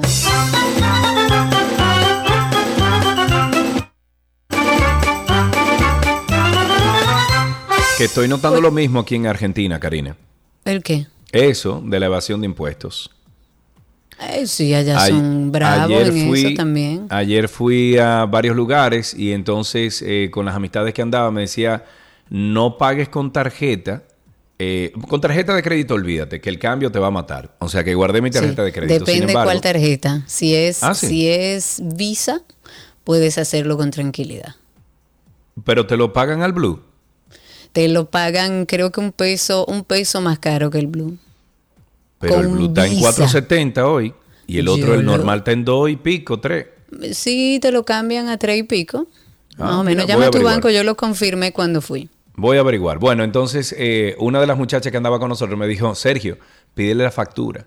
Digo, ¿y ¿por qué? Me dice, porque ahí ya se, se, se muere todo. Cuando tú le piques la, la Claro. factura, dice, se vuelve un lío, que sí, ok. Y como que lo medio intenté y vi que el muchacho titubió y dije, no está bien, te pago en Déjame no efectivo. inventar. Yo cambié 300 dólares y me dieron Y te 100, rinden. 160 mil pesos argentinos, una cosa así. una locura, sí. Lamentablemente Argentina está en una situación económica compleja. Ahí está Paco en la línea. Cuéntanos, Paco. Buenas tardes para ustedes, buenas tardes Sergio, buenas tardes para todos. Nada, Gracias, estaba igual. escuchando la- dicen que en producción, por ejemplo, cuando algo pasó, ya pasó, pero realmente me hicieron vivir de nuevo. Pues yo vengo, nací en el teatro y me desarrollé en el teatro. Y el- mientras estaban en- entrevistando al joven venezolano, A Ramón, A. Ramón, sí. Sí, tocó un tema donde- con la particip que la obra hace y, eh, involucra al público. La teoría es interesantísima. Yo daba creación colectiva en el teatro y en Quebec, Canadá, eh, participé en lo que se llama la teoría del teatro del oprimido de Paolo Frey. Precisamente eso es lo que hace. Esa es la teoría de Paolo Frey del teatro del oprimido, donde incluso uno cambia a una persona del público por un actor, entre otras cosas, el teatro es vanguardista, por eso se ajusta mucho al teatro popular y consiste que si en sus barrios, si le enseñamos eso a los jóvenes, en vez de hacer huelga y quemar goma, pueden montar una obra donde hay un problema del agua o un problema eléctrico y dentro de la obra ponen a participar el público y salen con el público para la calle. Súper interesante. Sí, sí, muy interesante, muy interesante. Gracias por esa información y por compartirla. Estamos a través de Twitter Spaces, ahora con Patricia Mejía, que está ahí con nosotros. Patricia, cuéntanos. Buenas tardes. Bienvenida. Felici- Gracias, felicitarlo por tu programa. La verdad que es una clase de maestría. Ay, gracias, gracias. Yo estoy totalmente en desacuerdo con que hayan eliminado el impuesto de los 10 dólares. ¿Y por qué? ¿Por qué? Porque mejor hubiese sido haber desviado ese fondo para una fundación, por ejemplo, para el doctor Iminián. No, hombre, es que eso no va a llegar nunca y Pero no diga eso. No, pero se, me- se, se hacen los, los mecanismos y protocolos. No, o crear una fundación nueva. Ay, se me fue Patricia. Patricia, parece que perdiste señal ahí, lamentablemente. El tema es, Patricia, en que eh, podemos buscar otras formas de recaudación o esa recaudación que se hace de los 10 dólares, a lo mejor a los extranjeros, utilizarlo y transparentarlo, que era parte también de lo que decíamos aquí al aire, que uno no sabía dónde era ¿A que iba ese ese dinero y dinero? qué era lo que se hacía con ese dinero.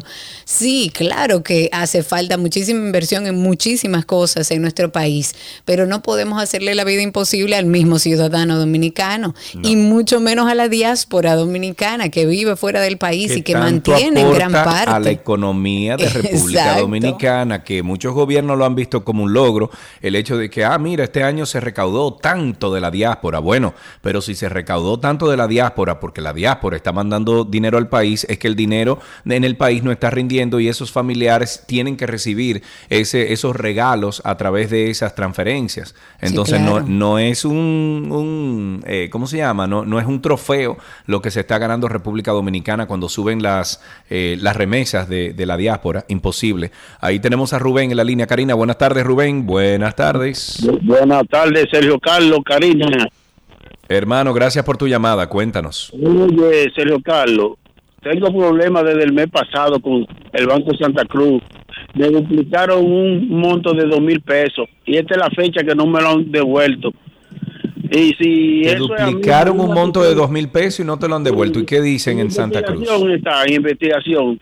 Yo llamé en estos días eh, y Karina fue que estaba hablando que había más bancos que tienen ese problema. Sí, hay un problema parece que de seguridad en diferentes en diferentes bancos porque han llamado con esta misma Sí, queja. varias veces. Parece que hay una violación a la seguridad en las tarjetas de crédito de diferentes bancos y también se han quejado de que el proceso de reclamación es bastante complejo y largo. Ahí tenemos a través de Twitter Spaces a Lucas. Cuéntanos, Lucas, amigo, cuenta. Hola, ¿cómo están? ¿Todo Saludos bien? a todos. Hola. Eh, mira, eh, eh, a, a propósito de Argentina, veo que ayer el gobierno de Argentina y de China acaban de firmar un acuerdo bilateral donde ambos países acuerdan comercializar con sus propias monedas. Es decir, abandonan 17.900 millones de dólares estadounidenses con ese acuerdo a partir de ayer. ¿Cómo nos afectará eso a nosotros? Hay que ver.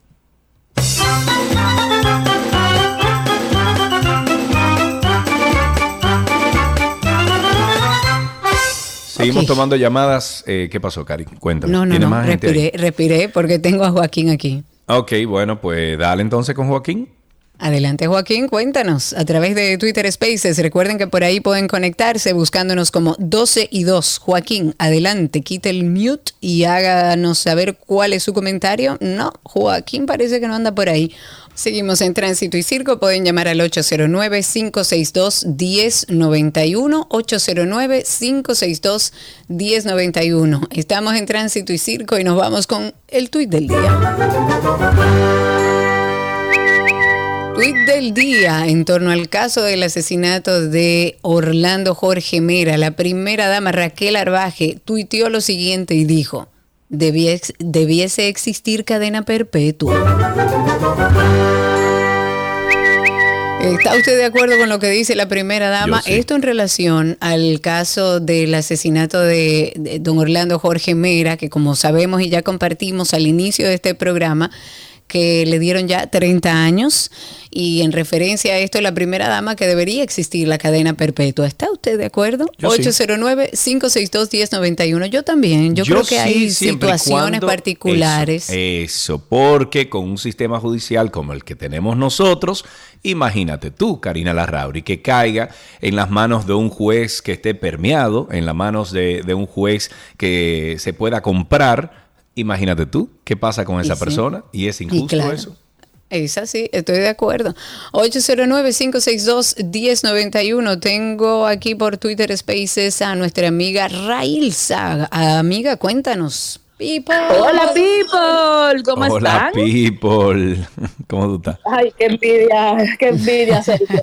Mira una cosa, yo no estoy de acuerdo nada más con la cadena perpetua. Aquí se debe realmente revisar ese código penal, porque de qué me, de qué nos vale a nosotros tener un individuo que no le va a aportar nunca nada a la sociedad eternamente en una cárcel. También Dependiendo del crimen mismo. debe ser la pena. También estoy de acuerdo con que eh, a esa gente le pagamos la comida y todos nosotros. hay y hay casos que hay que situaciones. desaparecer gente en este país, ya, punto. Bueno, eso es un poco más delicado. Ahí tenemos una llamada. Enrique está en la línea con nosotros. Cuéntanos, Enrique. Sí, muy buenas tardes. Yo no estoy de acuerdo con la cadena perpetua dado al sistema de privilegio que hay aquí en este país. Serían unos o otros. Y si fuera así, todos los políticos estuvieran desaparecidos ahora mismo.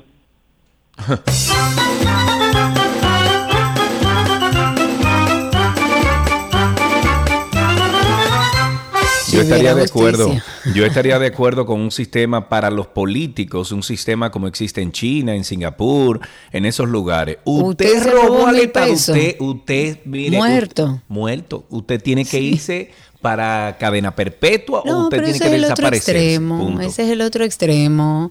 Vamos a actualizarnos, señores, en el tema del robo del combustible que comentaba yo con ustedes en el día de ayer. La jueza de la Oficina Judicial de Santiago, Stephanie Santiago, ha impuesto tres meses de prisión preventiva como medida de coerción contra un agente de la Policía Nacional, otro que está en retiro, un civil, todos, o sea, los tres acusados del robo de 500 galones de combustible.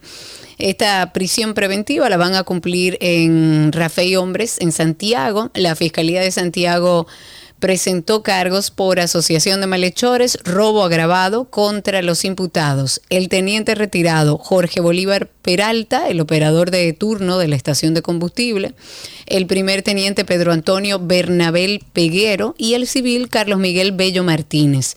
Según lo que dice el documento judicial que tenemos, los imputados fueron y como comentábamos en el día de ayer, estos imputados los sorprendieron mientras llenaban 13 garrafones enormes de combustible que estaban en el interior y la cama de una camioneta Ford Ranger rotulada con logos incluso de la Policía Nacional, con su ficha y todo de la Policía Nacional, la cual también forma parte de las evidencias que se colectó. O sea, ellos hicieron, cometieron esto, eh, estos hechos, evidentemente una violación establecida y sancionada.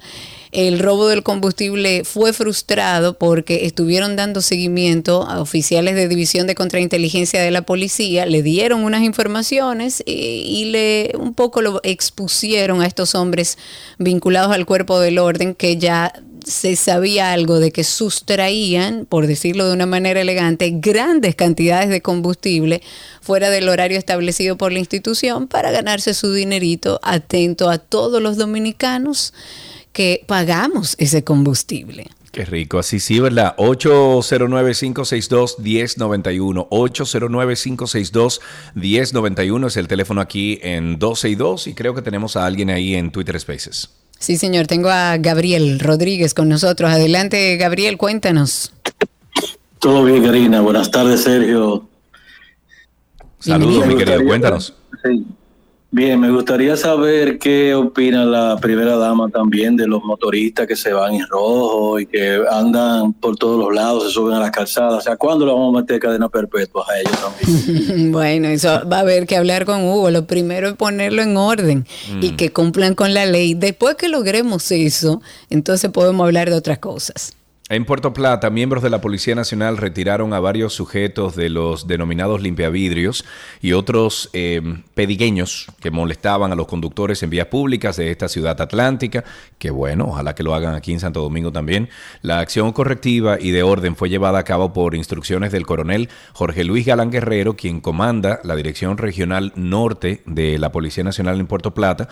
Esta problemática se registraba en la intersección de la avenida Manolo Tavares Justo con las calles José Augusto Puy, entrada de, de Torre Alta, y Gregorio de Lora, frente al hospital, y Pedro Clisante, esto en la entrada del sector Padre Las Casas. También fue realizado un operativo en los sectores La Javilla, Las Cañitas, en Sánchez Dubó, en los callejones, y en la calle 30 de marzo. Porque una cosa es que usted se gane la vida limpiando los vidrios, y usted pida permiso y diga, le hace así por ¿Le el vidrio, puedo ¿usted limpiar? ¿puedo limpiar? Lo que usted Mucha- tenga no importa, porque si usted le da menos claro. de 100 pesos ya es un problema. Entonces, Las yo he monedas optado- no se reciben. Yo he optado ahora por, y es de verdad, señores, yo nunca ando con efectivo. Nunca ando con efectivo. Entonces, cuando yo voy a la capital, que estoy yendo muy frecuente, y me encuentro con un... Yo le bajo el vidrio y le digo, papá, yo no tengo un chele, deje, deje eso así mismo como tú lo empezaste. Déjalo así, que yo no tengo un chele. Ah, no, mi jefe, no te preocupes. Y me lo, generalmente lo limpian. Pero he visto, y a ti te ha pasado, Karina, la, la actitud eh, violenta veces. con la que estos limpiavidrios, eh, sobre todo las mujeres, las atacan. Porque no, no le dejan limpiar el vidrio, porque no le dan el dinero que quieren. O se te Una vez pegan creo del que te tiraron y un dinero a a ti. Sí, yo le, a una persona que siempre, todos los días pasaba y le compraba, un- este no era un limpiavidrio, era uno que vendía guineos y yo le compraba todos los días, a veces le decía, no me dé nada, toma. Y un día pasé y lo que tenía eran monedas en el carro porque no tengo dinero. Y me pasó varias veces con esa persona que las monedas me dijo, no, no, pero no me dé eso y me lo tiró. Y yo dije, ah, no, pues entonces las cosas no pueden funcionar así. Lamentablemente uno quisiera poder ayudar, pero uno tiene que buscar formas de ayudar que aporten a la sociedad. Lamentablemente, en ese sentido, ayudando a los que están en los semáforos, no vamos a lograr nada. Lo que, tienes, eh, lo que tiene el, el Estado, el gobierno, es que buscar la solución a esas personas que están necesitadas de empleos, de atención médica, porque hay muchos de ellos que son adictos, que andan en las calles Sí. buscando lo que puedan hacer en el día para terminar en la noche utilizándolo para drogas. Es un tema de gobierno, de Estado. Esto no lo puede solucionar el ciudadano que le da o que le ayuda al que está ahí, lamentablemente. Aprovechemos y nos vamos entonces a un corte comercial. Ah, hay una llamada ahí. Perfecto. No, no hay una llamada. Dice que no. Ok. Dice que sí o no. No, no, no, está bien. Ok. Ah, ok. Sí hay una Entonces, llamada. Alan, ¿por qué no escribe? A ver, vamos a ver, tenemos una llamada en la línea. Buenas. Hola, es Estela, ¿cómo están? Hola Estela, ¿cómo estás? Todo bien, ay, oyéndote que tú dices tan rico. sí, así es. Cuéntanos, Estela. Contándole con relación a lo de la cadena perpetua. Tú que has vivido para allá o vives para allá, Sergio, yo me he fijado que allá las correccionales y las cárceles tienen un sistema muy bueno, por cierto, lo que yo no sé si aquí funcionaría.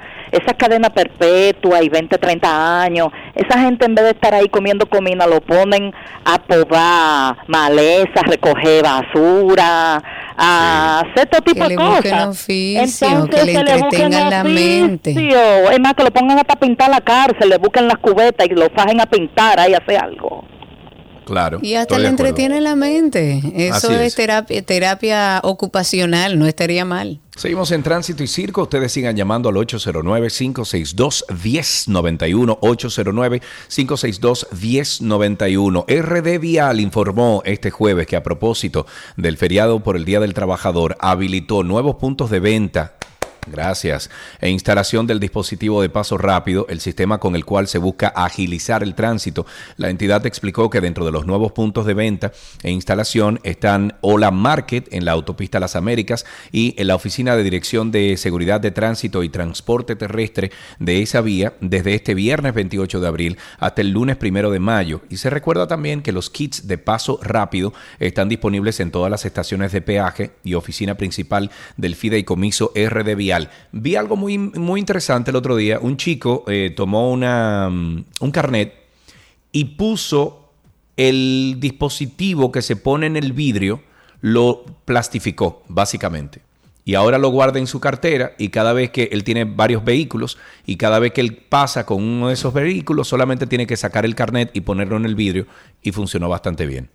No sé, me pareció una muy buena idea, creo que voy a, a- a imitar eso.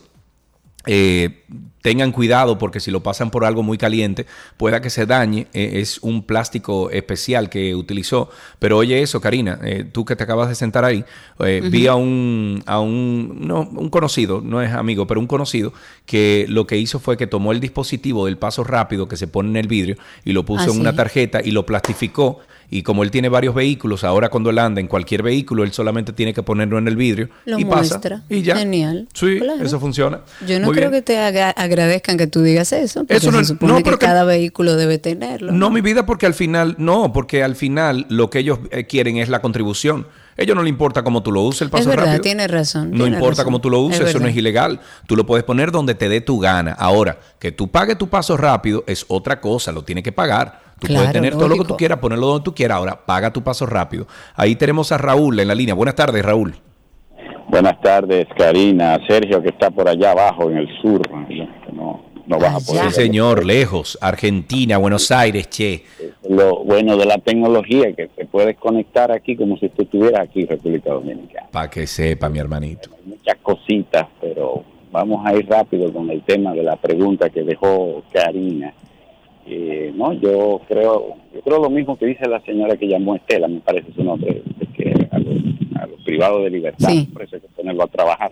Pero en el caso de- Oficio, eso, eso es parte del tratamiento que deberían tener los privados de libertad, que le pongan un terapia ocupacional, que hagan cosas, que aprendan a hacer cosas. Yo, eh, con relación al caso de Orlandito Jorge Mera, el, la- el señor este que... No, no, yo yo, yo estoy de acuerdo, sí, quítenle la, la, la, la condena de 30 años. Ese había que fusilarlo, era. Ofrezco, me la ves.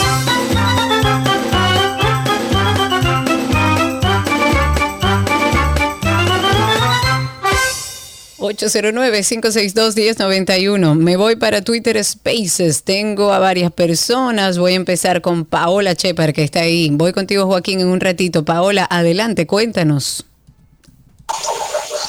Hola, buenas tardes a ambos. Hola, Paola. Eh, Sí, yo quería comentar en relación al- a la propuesta que hay del cambio de los uniformes para las escuelas eh, Públicas, sí. para Ajá. escuelas públicas, sí.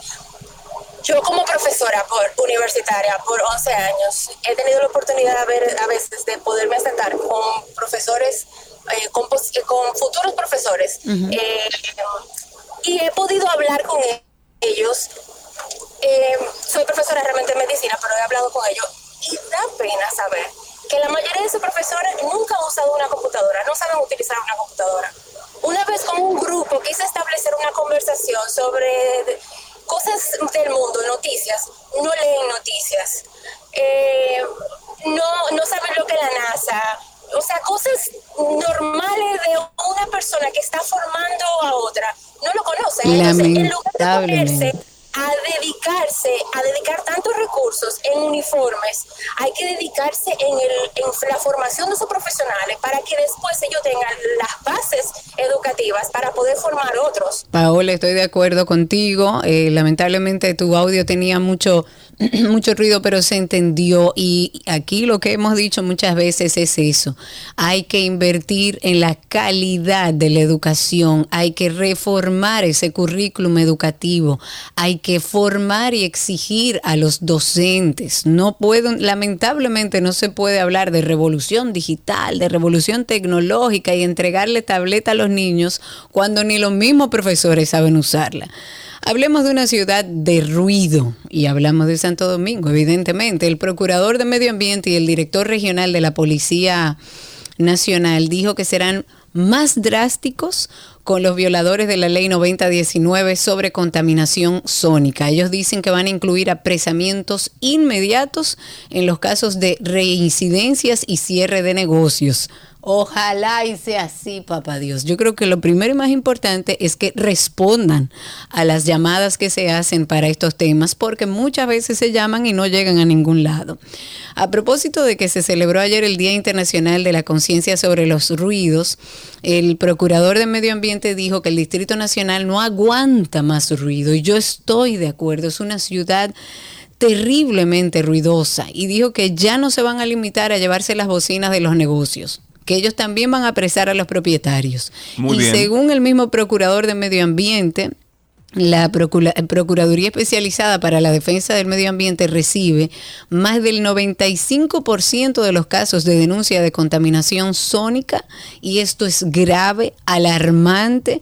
Ellos, eh, él mismo dice, el procurador, que ya nos hemos convertido en una ciudad de ruido y es verdad, pero yo creo que lo primero que tiene que hacer la policía es establecer a dónde, es que se, tiene que llamar, cuál es el tiempo de respuesta, cuál va a ser el protocolo, porque es que nadie o no responden o te pasan a siete lugares diferentes o cuando logras hablar con alguien y darle todos los datos, no vienen. Entonces, lo primero es hacer funcionar el sistema de denuncia de contaminación sónica y luego hablar de cuáles van a ser las consecuencias.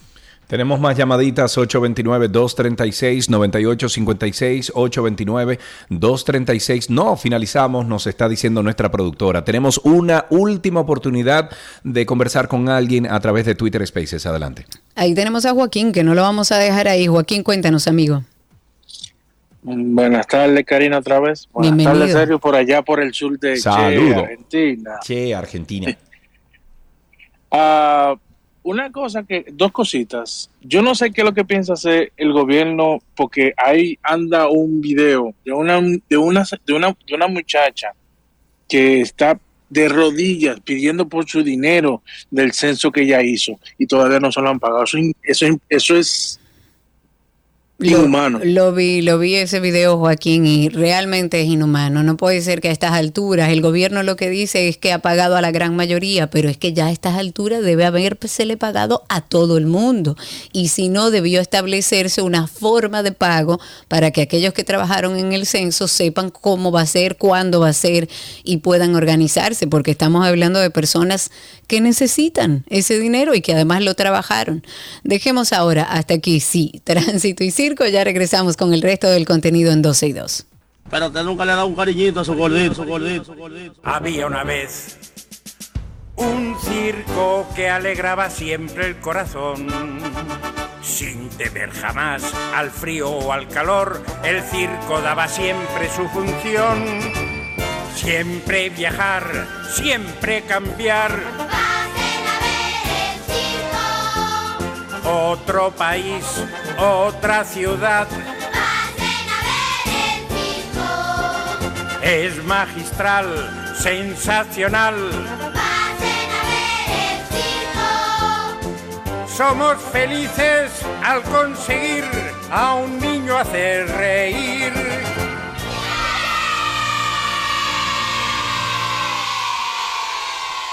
Todo lo que quieres está en 12 y 2.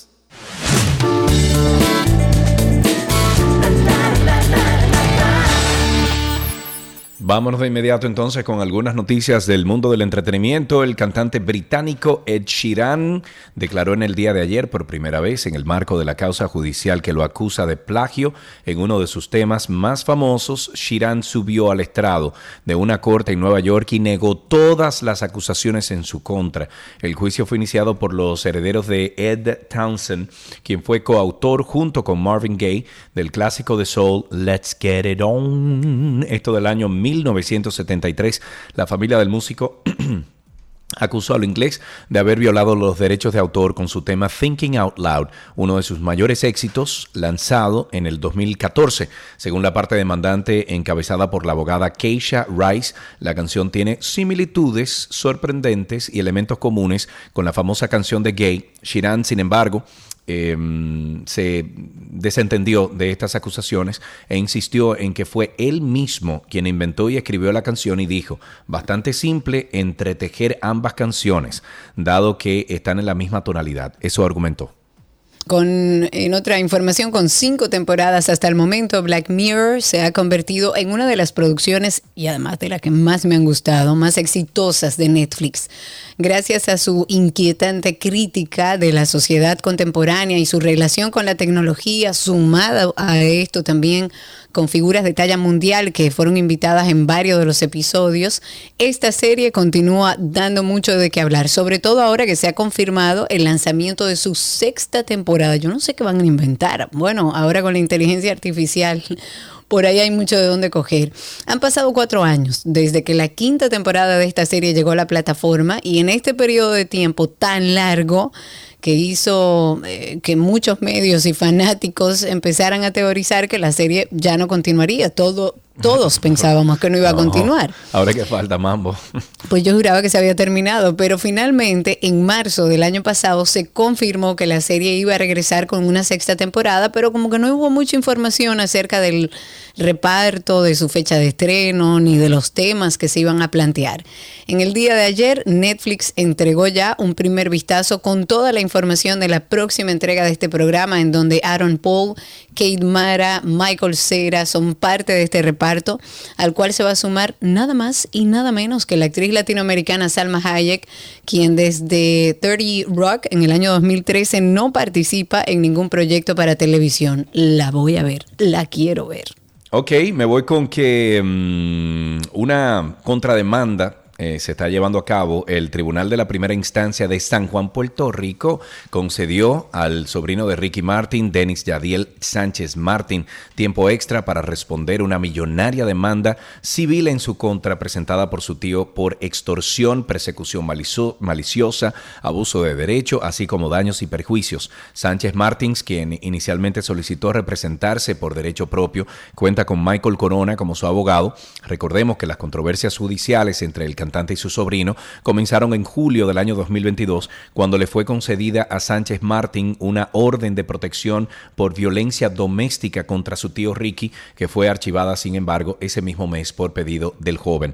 Posteriormente, la justicia concedió a Enrique Martins Morales, nombre de pila del cantante, una orden de protección por acecho contra su sobrino, que fue extendida por un año en noviembre pasado. La medida ordena a Sánchez abstenerse de acosar, de perseguir, intimidar, amenazar o de cualquier otra forma interferir con la parte peticionaria o con miembros de su familia, así como a no acercarse a su hogar o al de sus familiares y a no contactarlo por vía telefónica, ni correo electrónico, ni redes sociales. Qué lío, Dios mío. Qué pena. El juicio en España contra la cantante colombiana Shakira por un supuesto fraude fiscal de, de 14.5 millones de euros está previsto a partir de noviembre. Hay fuentes jurídicas que informaron en el día de hoy que un tribunal de la ciudad española de Barcelona, que era donde residía Shakira con su entonces pareja, el exfutbolista español Gerard Piqué, fijó ya a partir del próximo 20 de noviembre el juicio que estaba previsto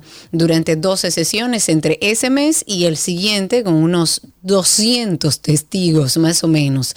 No obstante, este juicio podría cortarse si la artista, para quien la fiscalía pide 8 años y 2 meses de cárcel y una multa de 23.8 millones de euros, alcanza finalmente a última hora un pacto con las autoridades sobre estas acusaciones, con el Ministerio Público, con la abogacía del Estado, para aceptar una rebaja de condena a cambio de reconocer el fraude. Mattel presentó esta semana la primera versión de la muñeca Barbie que representa a una persona con síndrome de Down. La vi, me encantó. Sí, esta nueva muñeca forma parte de la línea Barbie Fashionistas de Mattel, cuyo objetivo es ofrecer a los niños representaciones más diversas de la belleza y luchar contra el estigma que rodea a las discapacidades físicas. La Barbie Fashionista anteriores incluían una muñeca con una pierna ortopédica, una de la eh, con auriculares, otra sin silla, perdón, otra en silla de ruedas y una muñeca con vitiligo, una condición cutánea que hace que la piel pierda su pigmentación.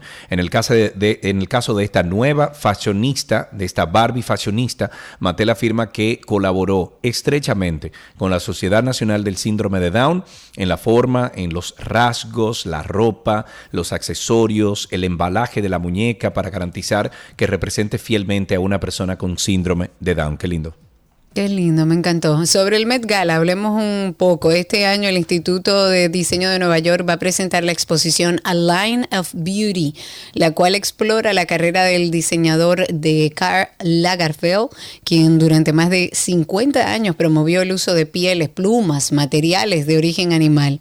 Después del fallecimiento de este diseñador en febrero del 2019, Chanel decidió dejar de utilizar pieles de animales y al año siguiente también incluyó las pieles exóticas. Pero, pero, pero, el Met Gala de este año estará dedicado al trabajo del diseñador alemán y como ya es costumbre también, las personas que asistan a este evento suelen homenajear el estilo y los diseños del del diseñador al, a que, al quien se le dedica la, la gala. Pero este año, la organización sin fines de lucro para el bienestar animal PETA ha solicitado a los organizadores de este evento que prohíban el uso de looks con materiales de origen animal, especialmente eh, plumas en la alfombra roja.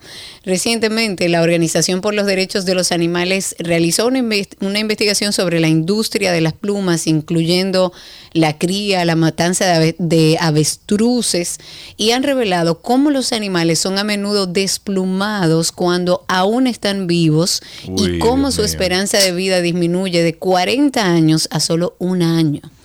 Otras aves más pequeñas, como los faisanes, pavos, pavos reales, patos, corren la misma suerte. Y en este comunicado, la presidenta de PETA declaró que es momento de que los diseñadores sean más creativos, sean más innovadores en la moda y dejen de depender de aves y de otros animales. Con esto finalizamos estas noticias del mundo del entretenimiento, siempre invitándolos a ustedes a After Dark, es nuestra propuesta de podcast que tenemos Karina y yo y todo un equipo que siempre le llevamos temas de bienestar, eh, temas de, de, mejoramiento, de, de, vivir una vida más plena. Y eso lo puede conseguir en cualquiera de las plataformas de podcast. Nos buscan como Karina y Sergio After Dark. Y hoy, Karina Larrauri, tenemos un tema que va a llegar, yo creo que a lo más profundo de nuestro ser. A cualquier persona que esté padeciendo lo que Sergio y yo padecemos hace bastante tiempo.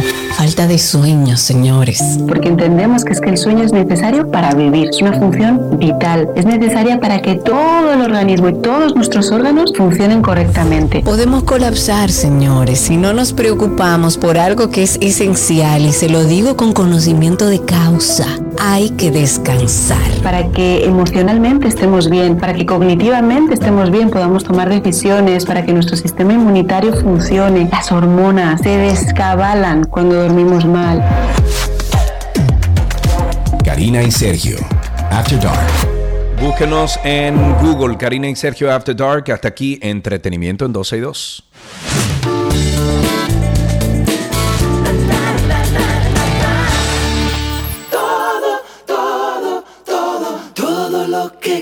Quieres está en 12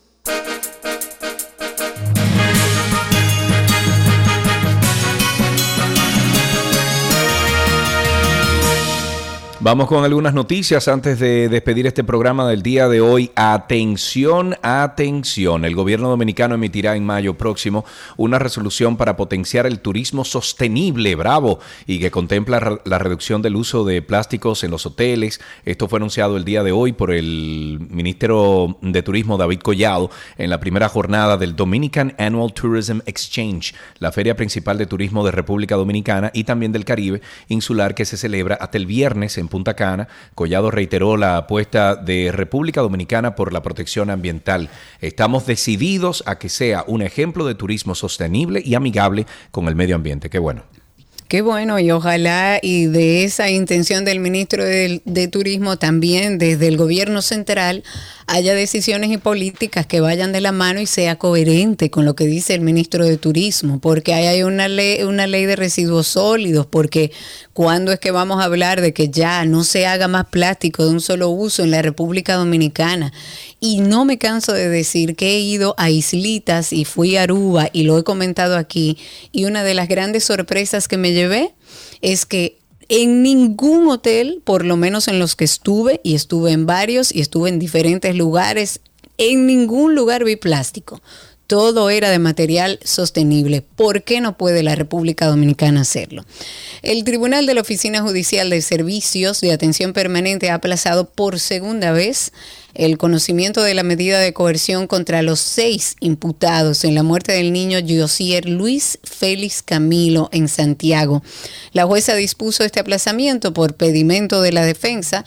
Esto debido a que varios imputados han cambiado de abogado, de acuerdo al magistrado fiscal titular de esa demarcación. Estuvo explicando que el Ministerio Público está en contra de este aplazamiento, ya que los abogados están jugando a cansar a la víctima, buscando demorar la audiencia a sabiendas de que deben sepultar el cuerpo del menor para que se conozca la medida sin los familiares presentes. Qué triste. Ojalá y puedan ya por lo menos esta medida de coerción para que esta familia vea el avance de este proceso. El ministro de Salud Pública de República Dominicana, Daniel Rivera, mostró hoy su preocupación por la cantidad de parturientas de origen haitiano que están utilizando los servicios. Ahora, hoy, hoy él se dio cuenta de eso. Próxima noticia, por favor.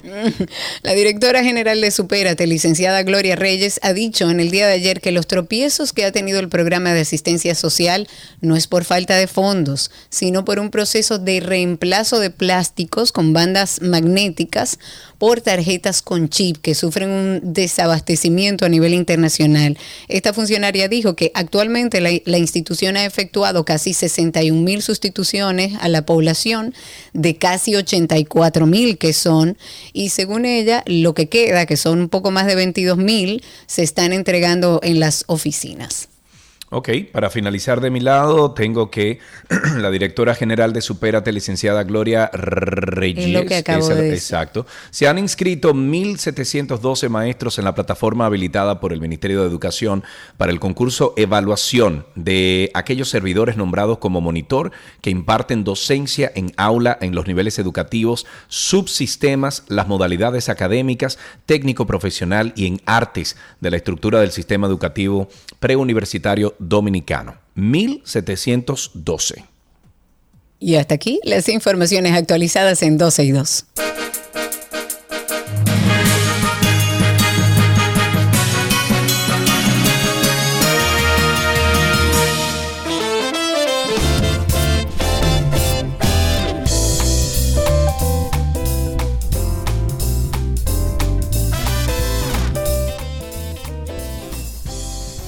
Ana, nos encuentran aquí sentaditos de nuevo a las 12 del mediodía, hora Santo Domingo, 1 de la tarde, Buenos Aires, Argentina. Yo me voy a caminar acá en Puerto Madero, Karina. Anda, vos, vos, vos anda, que Buenos Aires es demasiado hermosa, se come demasiado bien, está muy sí, barato. Sí, sí, sí, sí. Sí, señor. Será esta mañana. Gracias por la sintonía. Recuerden que seguimos en redes como Karina Larrauri, Sergio Carlo y 2 y 2 en todas las plataformas sociales. Chao, chao. Bye, bye.